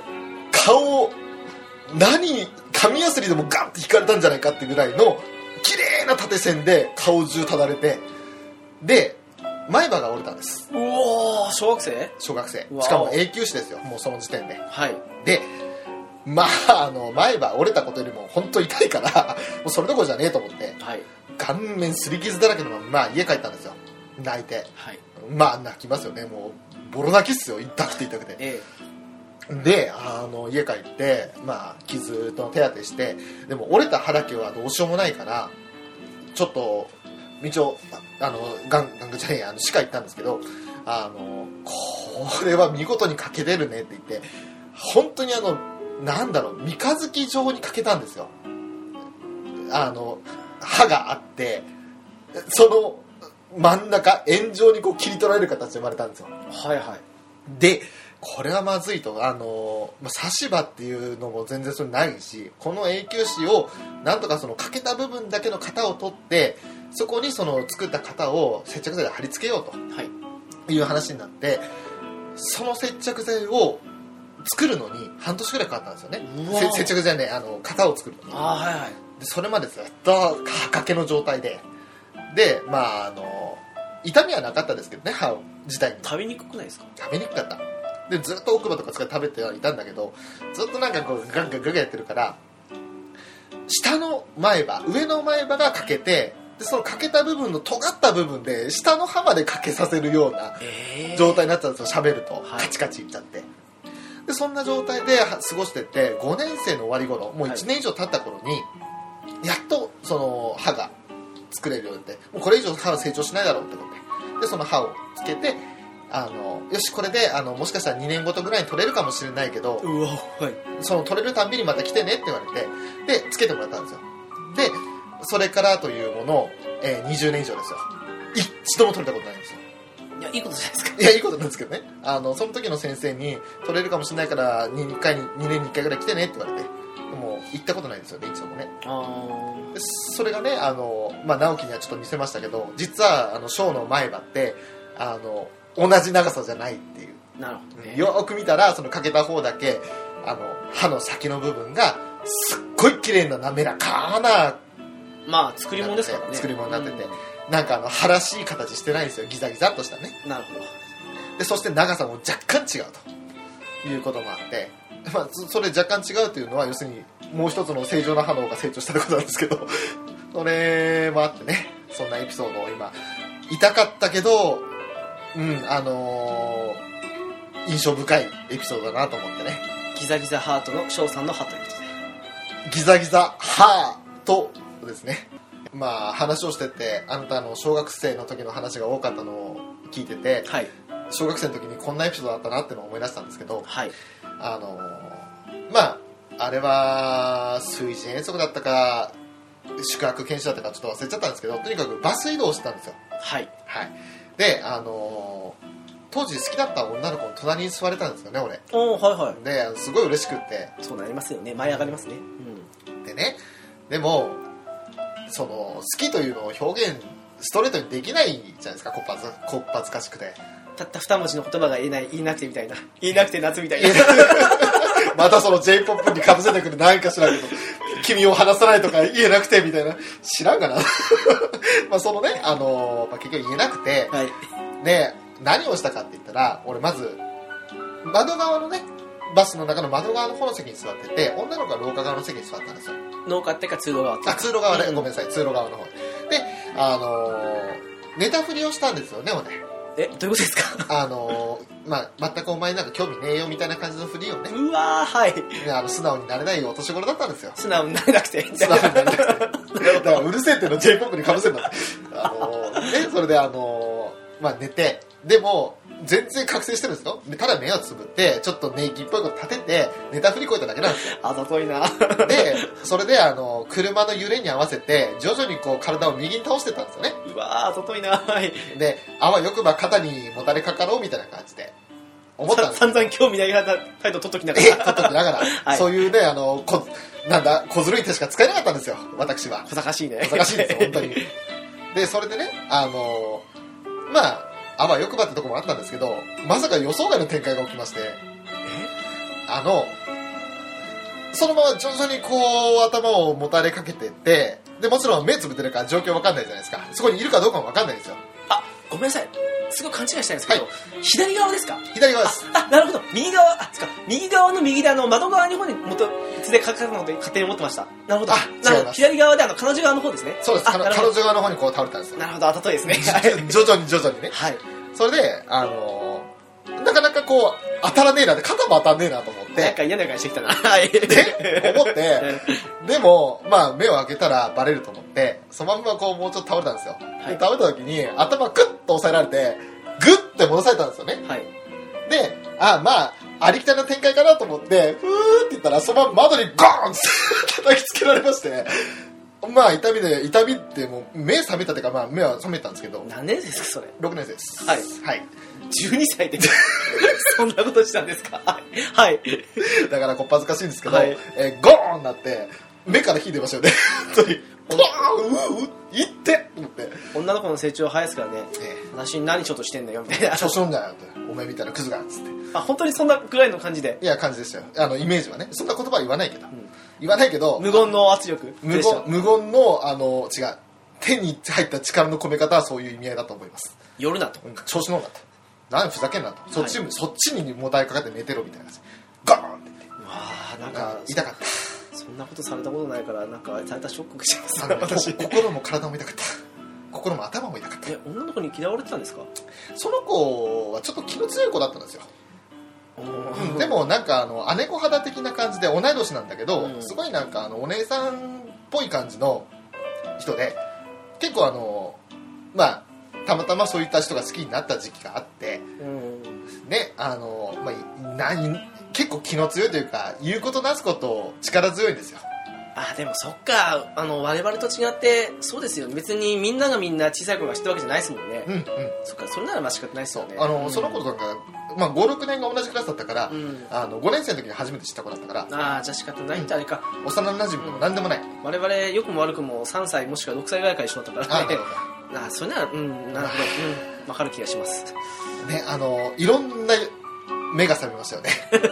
あの恋の目も覚めたしあの本当にネタ振りした目も覚めたし、まあいろんな目が覚めてそれからというもの怖かった。それなんか中二臭いっすね。中二病っぽい感じがしますよね。小学生だけど。そうだね、うん。あのでもなんかこう自分をねなんかいろいろ勘違いしてた時期ですよ。なるほどね。調子乗ってました。うん仕方ないですね。そういったね痛いエピソードというかねあのなんか言ってて自分の心がだんだん握りつぶされるようなこの感覚を覚えるエピソードなんですけど、なるほどね。えーそんなこともあったなと、えーこれはあの忘れ去られてた記憶の引き出しが開いた瞬間ですよね。いいっすね。なんかなんか今日 J-POP っぽいっすよね。忘れられていた心の引き出しがみたいな。ああの頃を思い出すみたいな。今も忘れないよって僕の心に傷ついているっていう。そして僕。は途方に暮れるみたいな。なんなのよそれもう本当にもう。そして僕は途方に暮れるって。感じのショーポップでしょ。嫌だっすねまあそういうねあの痛いエピソードがあったんですよ。あのいろかいろんな意味で痛いですね。いろんな意味で痛いですね。頭も痛いし。頭痛いし心痛いし、えーしかも今実際に今 NOW だよ。NOW 心臓締め付けられてる痛みがするよ。なんで？なんで？あの過去の音じゃないですか。いや過去のことなんだけど言ってて恥ずかしくなってきた自分が。あそうっすか。うんなんかキューッとなってきた心臓が。そういうエピソードもあったなっていうのを思い出したショーでした。はいありがとうございます。痛かったです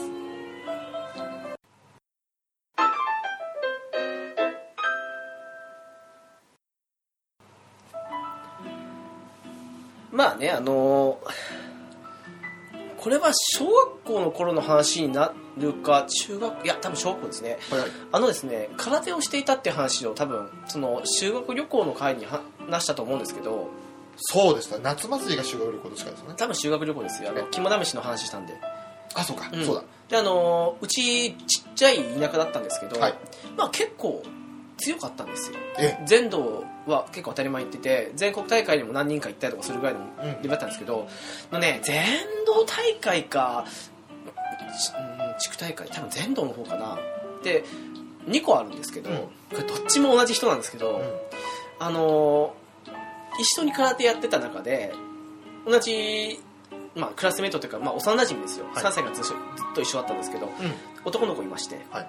その彼のお兄さんも空手やってたんですよ。おー3つ上やったんですよ、はい。で確か小学校5年か6年なんで、その彼が多分中学校23年だと思うんですけど、の時にですねあの1個はあの結構綺麗なホテルに泊まったんですよ。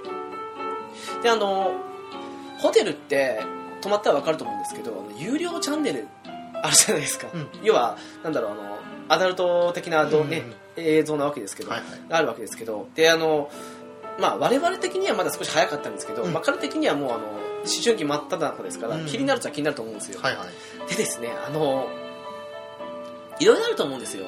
例えばあの1000円ぐらいのカードを買って、まあ、そのあアダルトのみならず映画とかも見れるってタイプの、ー廊下で売ってるそうそうそうカードを買って挿してそれであの映画やったりその、うん、そういうの見たりとかするタイプもあるんですけど、うん。泊まったホテルがですねあのチェックアウトの時に後から払うタイプだったんですよ、ああなるほど。うん、でですねあの最初ね今でも覚えてるんですけどちょうど金曜日やったんですよ。はいバックトゥーザフューチャー2かな。ほう。がやっててはい。みんなで見てたんですよ。6人部屋でね、う見ててあのそれ見終わったら11時ぐらいじゃないですか。んはい。その頃にはもうあの小学校2年生ぐらいのちっちゃい子2人と、あとあのその中学校23年のその彼と、はい。私とあと1個下の。う男の子。の5人だったんですけどみんな男ですよ。でちびっ子たちはもうその「バック・トゥ・ザ・フューチャー2」の途中あたりに寝るんですよ。で我々2人はその見終わってもなんとか起きたんですけど、うん。時間的に。えしたらですねその彼がですね、はい。なんかなんだろう俺はお前らたちがで進んでんだぞみたいな感じの見せたかったんですけどね多分ある意味中二なんですけど、あって俺はお前らと違ってこんな堂々と見れるんだぜみたいな感じでそのアダルトチャンネル見たんですよ、えあの音量は低くしてね。えはい。そのちびっ子たちが起きるから。うん。見出してでも私ともう一人下の多分小学校45年だと思うんですけど、はい。の彼はやっぱねいやそんな気恥ずかしさもあるし、いやもうそんなだっ俺たち寝るよみたいな感じで言って、うん。布団かぶって寝たんですよ。えで布団かぶってもう知らないうちに寝てて、うん。であの多分その彼はずっと見てたと思うんですよ、うん。そのずっとねえうん。アダルトチャンネルを。うん。次の日ですよ。ええチェックアウトの時に、はい。い、やーもう本当昨日はあの誰々のせいでひどい目にあったとか言ってもうなんかそのふうにねその下の1個下のやつと一緒に話してて、いやななんかさその23年のもいるのに、うん。なんでそんなの見るんだろうね。本当は頭おかしいんじゃないかって感じで言ったんですよ、ただですねあの一応その部屋とかのうん。年長者はうん。班長代わりじゃないですけど、うん。そのあの先生方のところに報告じゃないですけど、うん。行くことになってるんですよ、はいはい。朝起きたらいなかったんですよ。うん。であのまあ23年のことのじゃあほら布団畳めよみたいな感じにねこうやって畳むんだよみたいな感じに言ったりして、畳んどけよみたいな感じに言ってで見よう見まねでその子たちを真似して、うん。で我々も全部身支度整えて、うん。さああとはあのまあ言わせてますよ。大会終わった後なんですよ、うん。であとはもう帰るだけだねっつって、うん。じゃああのバスに向かおうっていうかそのまあエントランスですね。うん。に行ったら、うん。あの先生方3人にうん。めちゃくちゃ怒られてるその彼を発見したんですよ、うんうんあれ？っつって、うん。あんた何考えてんの？って、うん。女の先生一人と、うん。男の先生二人いたんだけど、うもう雷落ちまくりで、小さい子たちもいるでしょって、うん。しかも余計なお金がかかってとか言って、うん。ホテル代と別にほらあの後で請求されますから、ええ。うん。で何見てたかなんてもう分かってんだよみたいな感じに、うん。全部分かるらしいしねそのね、でもうずっとバレてたことを怒られたらしくて、うん。もうずっとずっとずっとずっと説教されて、うん。そのままバスの中連行されてもずっと説教されて先生方に挟まれて座られて、っていうバカなことをしてたのと、えそれと別にですよ。別の大会の時に泊まった場所が旅館で、すっごいボロい旅館だったんですよ。えうん。ほんとボロくて。うん。であの一応ねあの食べ物的にはまあボロいながらもなんかそうすごく一生懸命手かけてたんで、うん。美味しかったんですけどただ好き嫌いせずにの残さず食べろっていうふうに言われたの。あなのでまあ美味しかったんだけど、ん。まあ小学生ってこともあって若干苦手なものとかもあったの。あうんでもなんとか水で流しつつ、で食べてっていうことをしててあのー やっぱりね問題はですねえ大会終わって、はい。泊まってしてあの次の日の朝起きてええ。朝ごはん食べて身支度整えてる時だったんですよ、えはいはいそのですね。何の因果か知らないですけどまたその彼と同じ部屋だったんですけど、また。そしたらですねあの別の部屋にいたやつがいたんですよね、えまあ、そのそのその人の弟で私の同級生なんですけど、うん。のいた部屋でまああの2代の中学生がええ。そのそっちの部屋の班長みたいなのやってて、はい。いやーうちの部屋でさエロ本見つかってさって言った瞬間に、うん。その彼ですか中学生の彼、えうん。光の速度で聞いてってエロ本見に行ったっていう、どんだけ盛んなんだよ。もう。光の速さで。光の速さでパッていなくなってあれ？と思ってこうやってあの部屋から出てドア越しに見た時にはもうすでに姿見たかったって でエロ本はえ無事に確保できたらしくて、はい。帰りのバスの中で後ろの本席に座ったんですその彼がね、バッグの中に隠しつつエロ本をずっと見てたっていう。えそこまでしてまあ見たい時期か。いやー人によるだろうけど。彼は異常でした。異常だよねちょっとね。だってその他にも、うん。いやあのフェリーの中で、うん。あのいとこにいたずらしたとかそういうような危険なエピソードとかもあったりして もうねあのいたずらってその本当の意味の？ええええええ。とかねそういうどうしようもない話を聞かせてきてその同級生まあ弟ですよ。う彼は毛嫌いされてて。んですよね。ええっていうのもあったんですけどね。いや普通に軽蔑の目ですよ。普通は。まあそれがね何年か前に田舎に帰ったら、はい。普通にあのなんだろう。良くも悪くも普通にあの年相応になってあの父親の後継いで仕事してました。いやまああの逆に落ち着くんじゃないですかそういった人って。なんかねでもねいやーあのエロが生み出すパワパワーじゃーねえよ。恐ろしいなと思って。なんかうまくまとめた感じしたけどパワーじゃねえよそんなの。いやパワーですよ。だってあのエロの生み出すパワーなかったらあんな光の速度で消えないっすよ。あのパワー体に発揮したらよかったんじゃないかと思うぐらい。いやあのうん。なんだ精神統一の場というかさなんかこう精神を鍛える場じゃないですか空手って。噂ではね。鍛え方がおかしいよその人はね。一応あれですよあの黙祷とかししたんですよ、え。瞑想がてらにねとかあともうずっとあの畳の畳じゃないやあの木の板の上でえずっと座り続けるとかあとえ拳作るとあのちょうどあの何ていうんですかねあのまあ骨が出るじゃないですか。あのあはい。拳のね部分で、ええうん。はい。そこで木の板の上であの腕立て伏せ要は剣立てって言うんですけどあをやったりとかあ痛い。うん、痛いですけどね。そういうことをして精神を鍛えるって言ってこのざまかと。あのー違うんだよねその人はね。あのーただ単に煩悩を鍛えてるよね。あの エロパワーですよ。エロパワーですよね。エロパワーを恐るべしですよ。なんか俺も今エロパワーって言っちゃったけど本当どうしようもねえやつだわそいつは。もうねいやー恐ろしいなと。ああはなるまいと思って。ある意味反面教師だったんですけどね。そういうねもうエロパワーを2年連続で見てつけ見せつけられた私だったんですよね、度が過ぎてる。やりすぎてる。恐ろしいですよ。はい。直樹じゃなくてよかったわそれが。いや危険ですね。危なかったですよ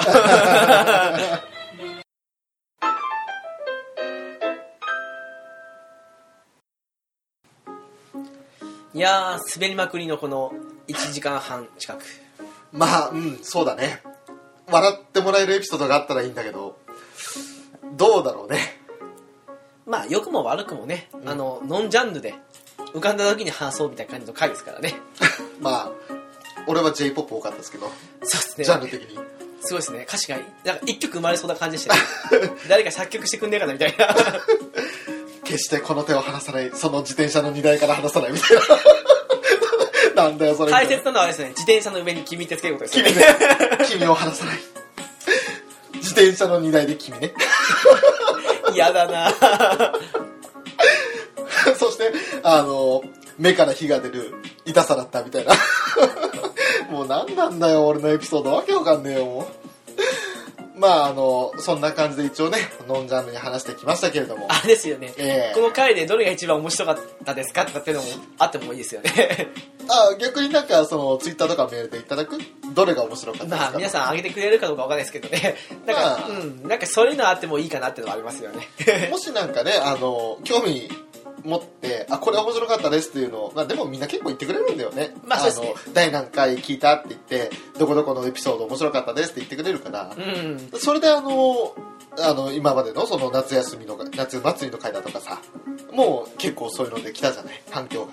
ああそうですね。だからまあ今回はなんかあの交互になんかあの言ってた感じもあったんで、まあね。どれが一番皆さんのお気に召したのかなっていうのがありますよねあれあのアップするときになんだっけコメント書くじゃないあなた。はい。その時になんかこんなエピソード話しましたっての？まああれでもあれですね。あのどんだけ皆さん見てるかっていうのもありますよね。あれでもブログで見てる人って全部載ってるじゃないそうですよ。うん。私は結構ブログまで行かずにあのポッドキャストの方で見たりするんで、まあぶっちゃけ俺もそうです、俺あの自分で一覧を作る時にだけそのブログへのリンクは貼るけどででもね、うんこの間見たんですよ久しぶりにね、はいはい。猫やんさんがですねあの、ええ。すごく長くなるっていうお話をされてそうて言ってた、うん、であのうちってどうだったかなと思って見たらまあわ割と普通なんですけど、うん。最初の方だけなんかねあの開業の三角 BR とかさ入ってるけどあれ何なんだろうね猫屋さんのやつ。わかんないですよね。ただ少なくとも最近の新しいバージョンのポッドキャストで見ると、あの、ブログとかで開業してる部分も全部繋がっちゃってるんですけど、うん。まあ、それは仕方ないのかなと思いながら見てて、ただ、あの、アルファベットのすごい羅列はうん。よくわからないなってありますよね。いやなんか多分あの文字化け的な感じがしたんだけど俺は。どうなんですかね。ただその解決方法が分からないから何も猫屋さんに提案できなくて。だから結局そのまんまになっちゃってね。へへねえ。だから何か解決方法を知ってる人いたらぜひ猫屋さんへ連絡を。ブログが文字化けますっていう、ね文字負けなのか、なんか急に追加されたのかわかんないですけどね。えでも普通にまあ俺もシーサーブログ使ってるけどシーサーブログ上げる分には問題ないから問題はそのポッドキャストと連動した時に何か起こるってことだよねまあ私も連動してるんですけどね。あでもそうかそうだよね、え何なんだろうねーよくわかんないですよね。やっぱりね、あの、コンピューターってやっぱ複雑ですね。だからもし解決方法何かそれっぽいの見つかったら個人的に猫屋さんには連絡しようと思いますけど今のところ解決方法見つかってなくてごめんなさい、え じゃあそのわけでお知らせですかね。ーはい、えーゲームカフェですがゲームやアニメを中心にノンジャンルに気楽にゆるーく話すポッドキャストですはいはい。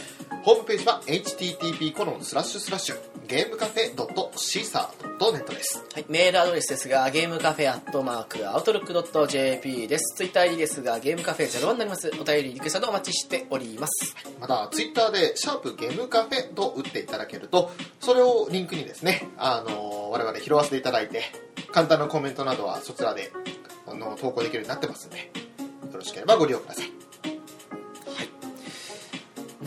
まあ、今回はね、ゲームもアニメも関係ない話でしたけど、ええ全く出なかったですねまあ、冒頭にで作ってたかな。あそうですね。あの、ええ私のプレイステーション4の話ですねなんか今後あのもしかしたらあの翔さんのプレイステーション4に関する何らかのゲームの話もたまに聞けるかもしれないですからね。その辺は楽しみにししていいのかどうかって感じですけど、たまにですよ、うんうん、だってまだ一つしか作品ないんですかでもぜひラストオブアースは、うん、らやりたいです。そうですね。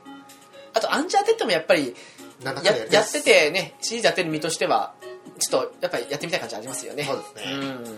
うん。一応まず体験版配信されたらまず試してみたいですねそういえばアンチャーテッドコレクションはの方の体験版されました？はやってないです。そうですか、うん私あの落として軽く触れたんですけど、まああれエルドラドの方だったかな確か、はいはい。ですけどねあの元の方3 3じゃないプレステ3の方やってますから、うん。ねあ確かに綺麗になってるなっていうのが分かりましたし、まあ、あの時も綺麗でしたけどね。もう十分すぎるほど綺麗だったものがさらに綺麗になってんだね綺麗さは限度をしないですね。本当もっと綺麗になるもんなのかなと思ったら本当なりますからいやねだってあの水面に反射する太陽光とかプレステ3の時に感動してましたからね。いや今でも綺麗に思いますからね。これプレイステーション56なんてきた時にはどんなってのか想像つかないですからね。ねえ本当だよね。現実世界よりも美しい世界が広がってるよきっと。だってほらなんだかんだ言ってファミコンをね触れた身じゃないですかはい。まああの他のもう少し上の方と違って、うん。まあ、ずっとそのファミコン最初からのある程度の大きさになった時から触れてるってわけじゃないですけど、えそこから見てる身としてはね今の画面なんてありえない綺麗さありえないですよ。ドット絵の時代から今に至るまですごい進化ですよね。見てきましたよね。やっぱりねスーパーファミコンであのあファミコンと違って綺麗だなと思ったりしてそこからやっぱプレステプレステ2とか踏んでプレステ3とかね、うん。ただでもゲームが一番楽しかった時期ってどれって聞かれたらやっぱりその過去の作品スーファミとかは入ってきますよね。熱が違いました。からね熱が違う、んあそうだそのの言い方ね。ゲームの出来まあ出来も良かったんですけど、うん。出来不出来と、まあ、別にやっぱ熱がありましたから、うん。あと映像美とかストーリー面重視じゃなく単純に楽しかったっていうその理屈をこねないで遊べた時期でもありますよね。考えなかったですよねあの映像が綺麗とかそういうことね、うん。いやファミコンからスーパーファミコンとかそういうハードが新しくなると綺麗になるんだなぐらいは思いましたけ思どでもスーパーファミコン同じソフト内で、うん。こっちが汚いこっちが綺麗なんて思いもしなかったですもん。うんそのなんだろう。レビューだとかそんなこともない時代ですから。なかったですね。あの強いて言うのはファミ通見たらなんか編集者のレビューがあるぐらい。でクロスレビューね。クロスレビュー、うんうん。それぐらいでその友達同士でこれ面白いよ面白くないよぐらいの話しかしないじゃないですか。下手したら面白い面白くないも言わないで貸しましたよ、ううん。なんかやってみぐらいの感じでね、うんうん。だからもう当時のねスクエア全盛期のゲームなんてもう本当貸し借りしてて、まあ、翔さんはあんまりしなかったみたいですけど、うん。ただその辺貸し借りできて触れられたのは本当幸せだと思いましたよ本当にね、うん。良き時代だったかな古き良き時代だったかなという気がしますよね。それがねあのほらニュー 3DS の方で。はいはい。ついに来たじゃないですか。来ましたね。スーパーファミコンのバーチャルコンソール。はい。でまあ今のところニュー 3DS 限定みたいですけど。ええ。あれがねやっぱり楽しみというか私早速あのスーパーマリオワールドはい。落としましたもんあなるほど。まだやってないですけどね。ちなみにあれあのそのスーファミのソフトもそうですけど、はい。あのおっさんホイホイな本体も出るじゃないですか。あれね。スーファミデザインのニュー 3DSLL あれね、なんでね、もう少し早く発表してくんなかったと思って、私ね、あの割と最近なんですよ、ニュー 3DS 買ったの。海外だろうねまあ今もね、あの、ファイアーエンブレムの、うん。あのー、まああれは、まあ、光てあるじゃないですけど、うんうんうん。うん。のあの、カバーつけてて、別にデザイン的に何も、ね文句はない文句ないし、あとあの、白いデザインにしたから、えでも白いデザインにした理由がやっぱスーパーファミコンのあの、コントローラーの色してるんですよ、あの、ボタンが。えーその理由で白にしたのに、うん。その理由で白にした男が、3、あスーパーファミコン本体の 3DS が欲しくないわけがないじゃないですか。いやもし買い替えてなくてさいまだに普通の 3DS だったら、うん。この機に変えてたよね。変えてました。100%変えてました。ね。そもそもニュー 3DS に変えた理由だって、あの、あ、スーパーファミコンと同じボタンの色なんだっていうのが若干自分の中で決めたの一つでしたもん。A が赤 B が黄色みたいな、そうそうそうそう。ね。うん。B は黄色じゃないか。バツじゃないですか？なな B は×ってどういうことですか？B は B は黄色ですよ。黄色ですよね。A は赤で X が青で Y が緑ですよ。Y が緑ですよね、うん、どうした ?B は×ってなんだ？でもたまんないっすか？あのあのバツボタンとかって言って、えええ言う言う。これ B なんだけどみたいな、うん言う言う。あの逆にそのプレステ俺らってプレステの方が多いからやってるのがあの丸×三角四角の方が言いやすいっていう感じがするああそっか。うん俺はね。あ俺俺らじゃなくて俺はね。うん。いやでもなんだかんだ今だったらもうそう、ね、私もそうかもしれないですね。うん。なんかバツボタンって B ボタンじゃなくてバツボタンって言っちゃう。どっちも通じるんですけどね。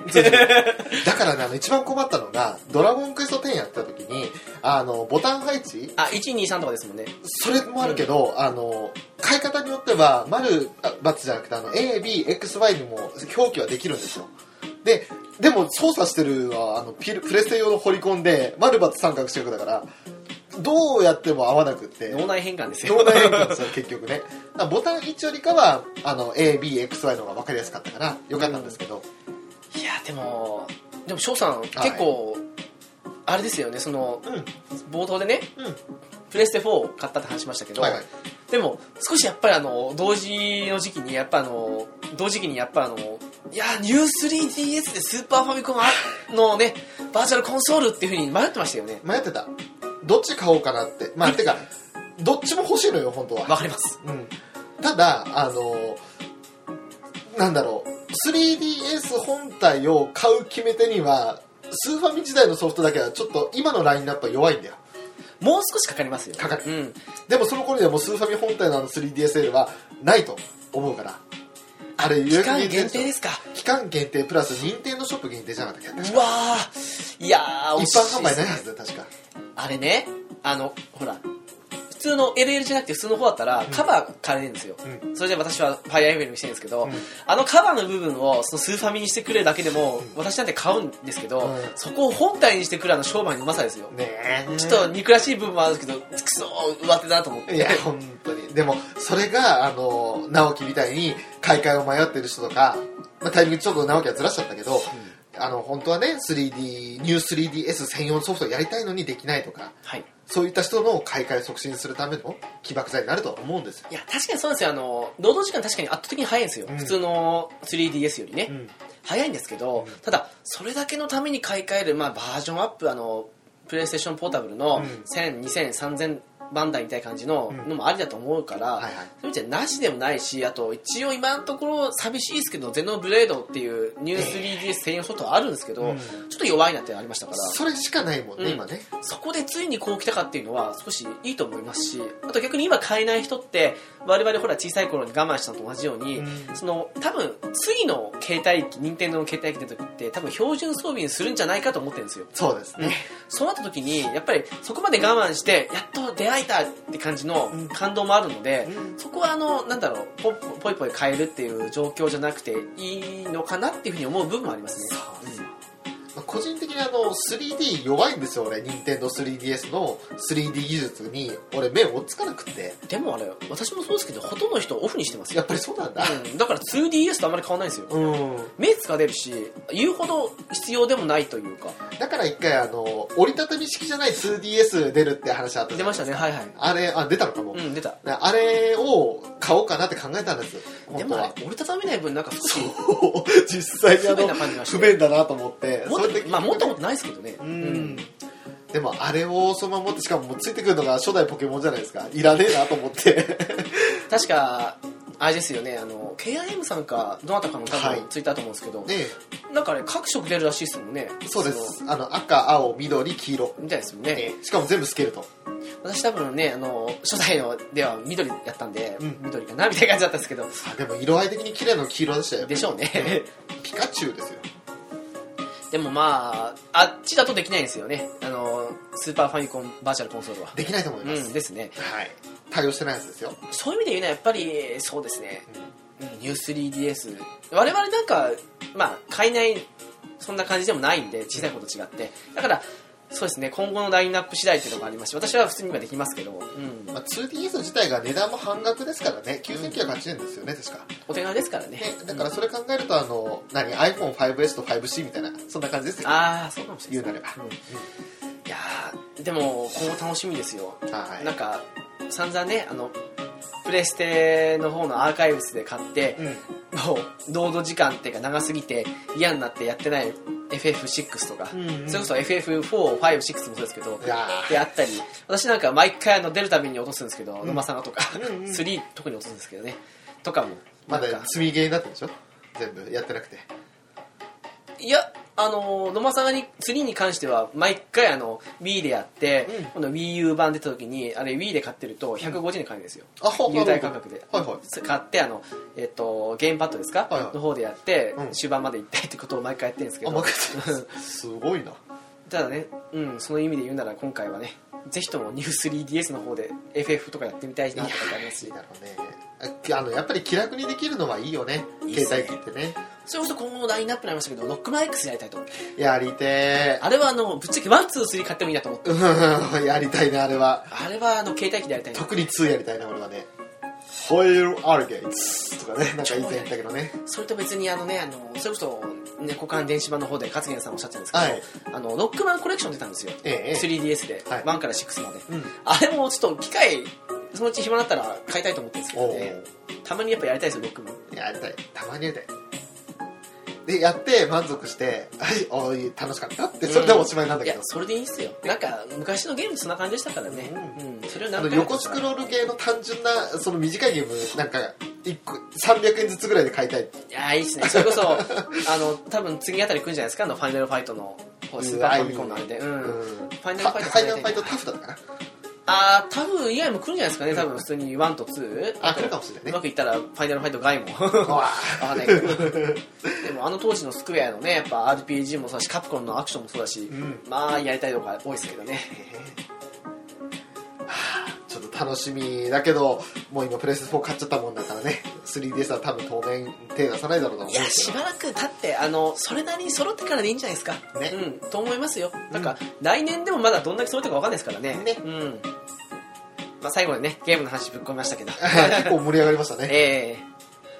まあそんな感じで今回はね一応ネタ会というかあの過去こんな話ありましたよというはい。えまるな話会でしたそうですね。なんか紹介してから長いっていう割とあるね。へ流へれですね。ですねはい。まあ今回は楽しんでいただけたら幸いですが、えーお送りしましたのはゲームカフェのショート。直樹でした。はい。次回もどうぞよろしくお願いいたします。よろしくお願いします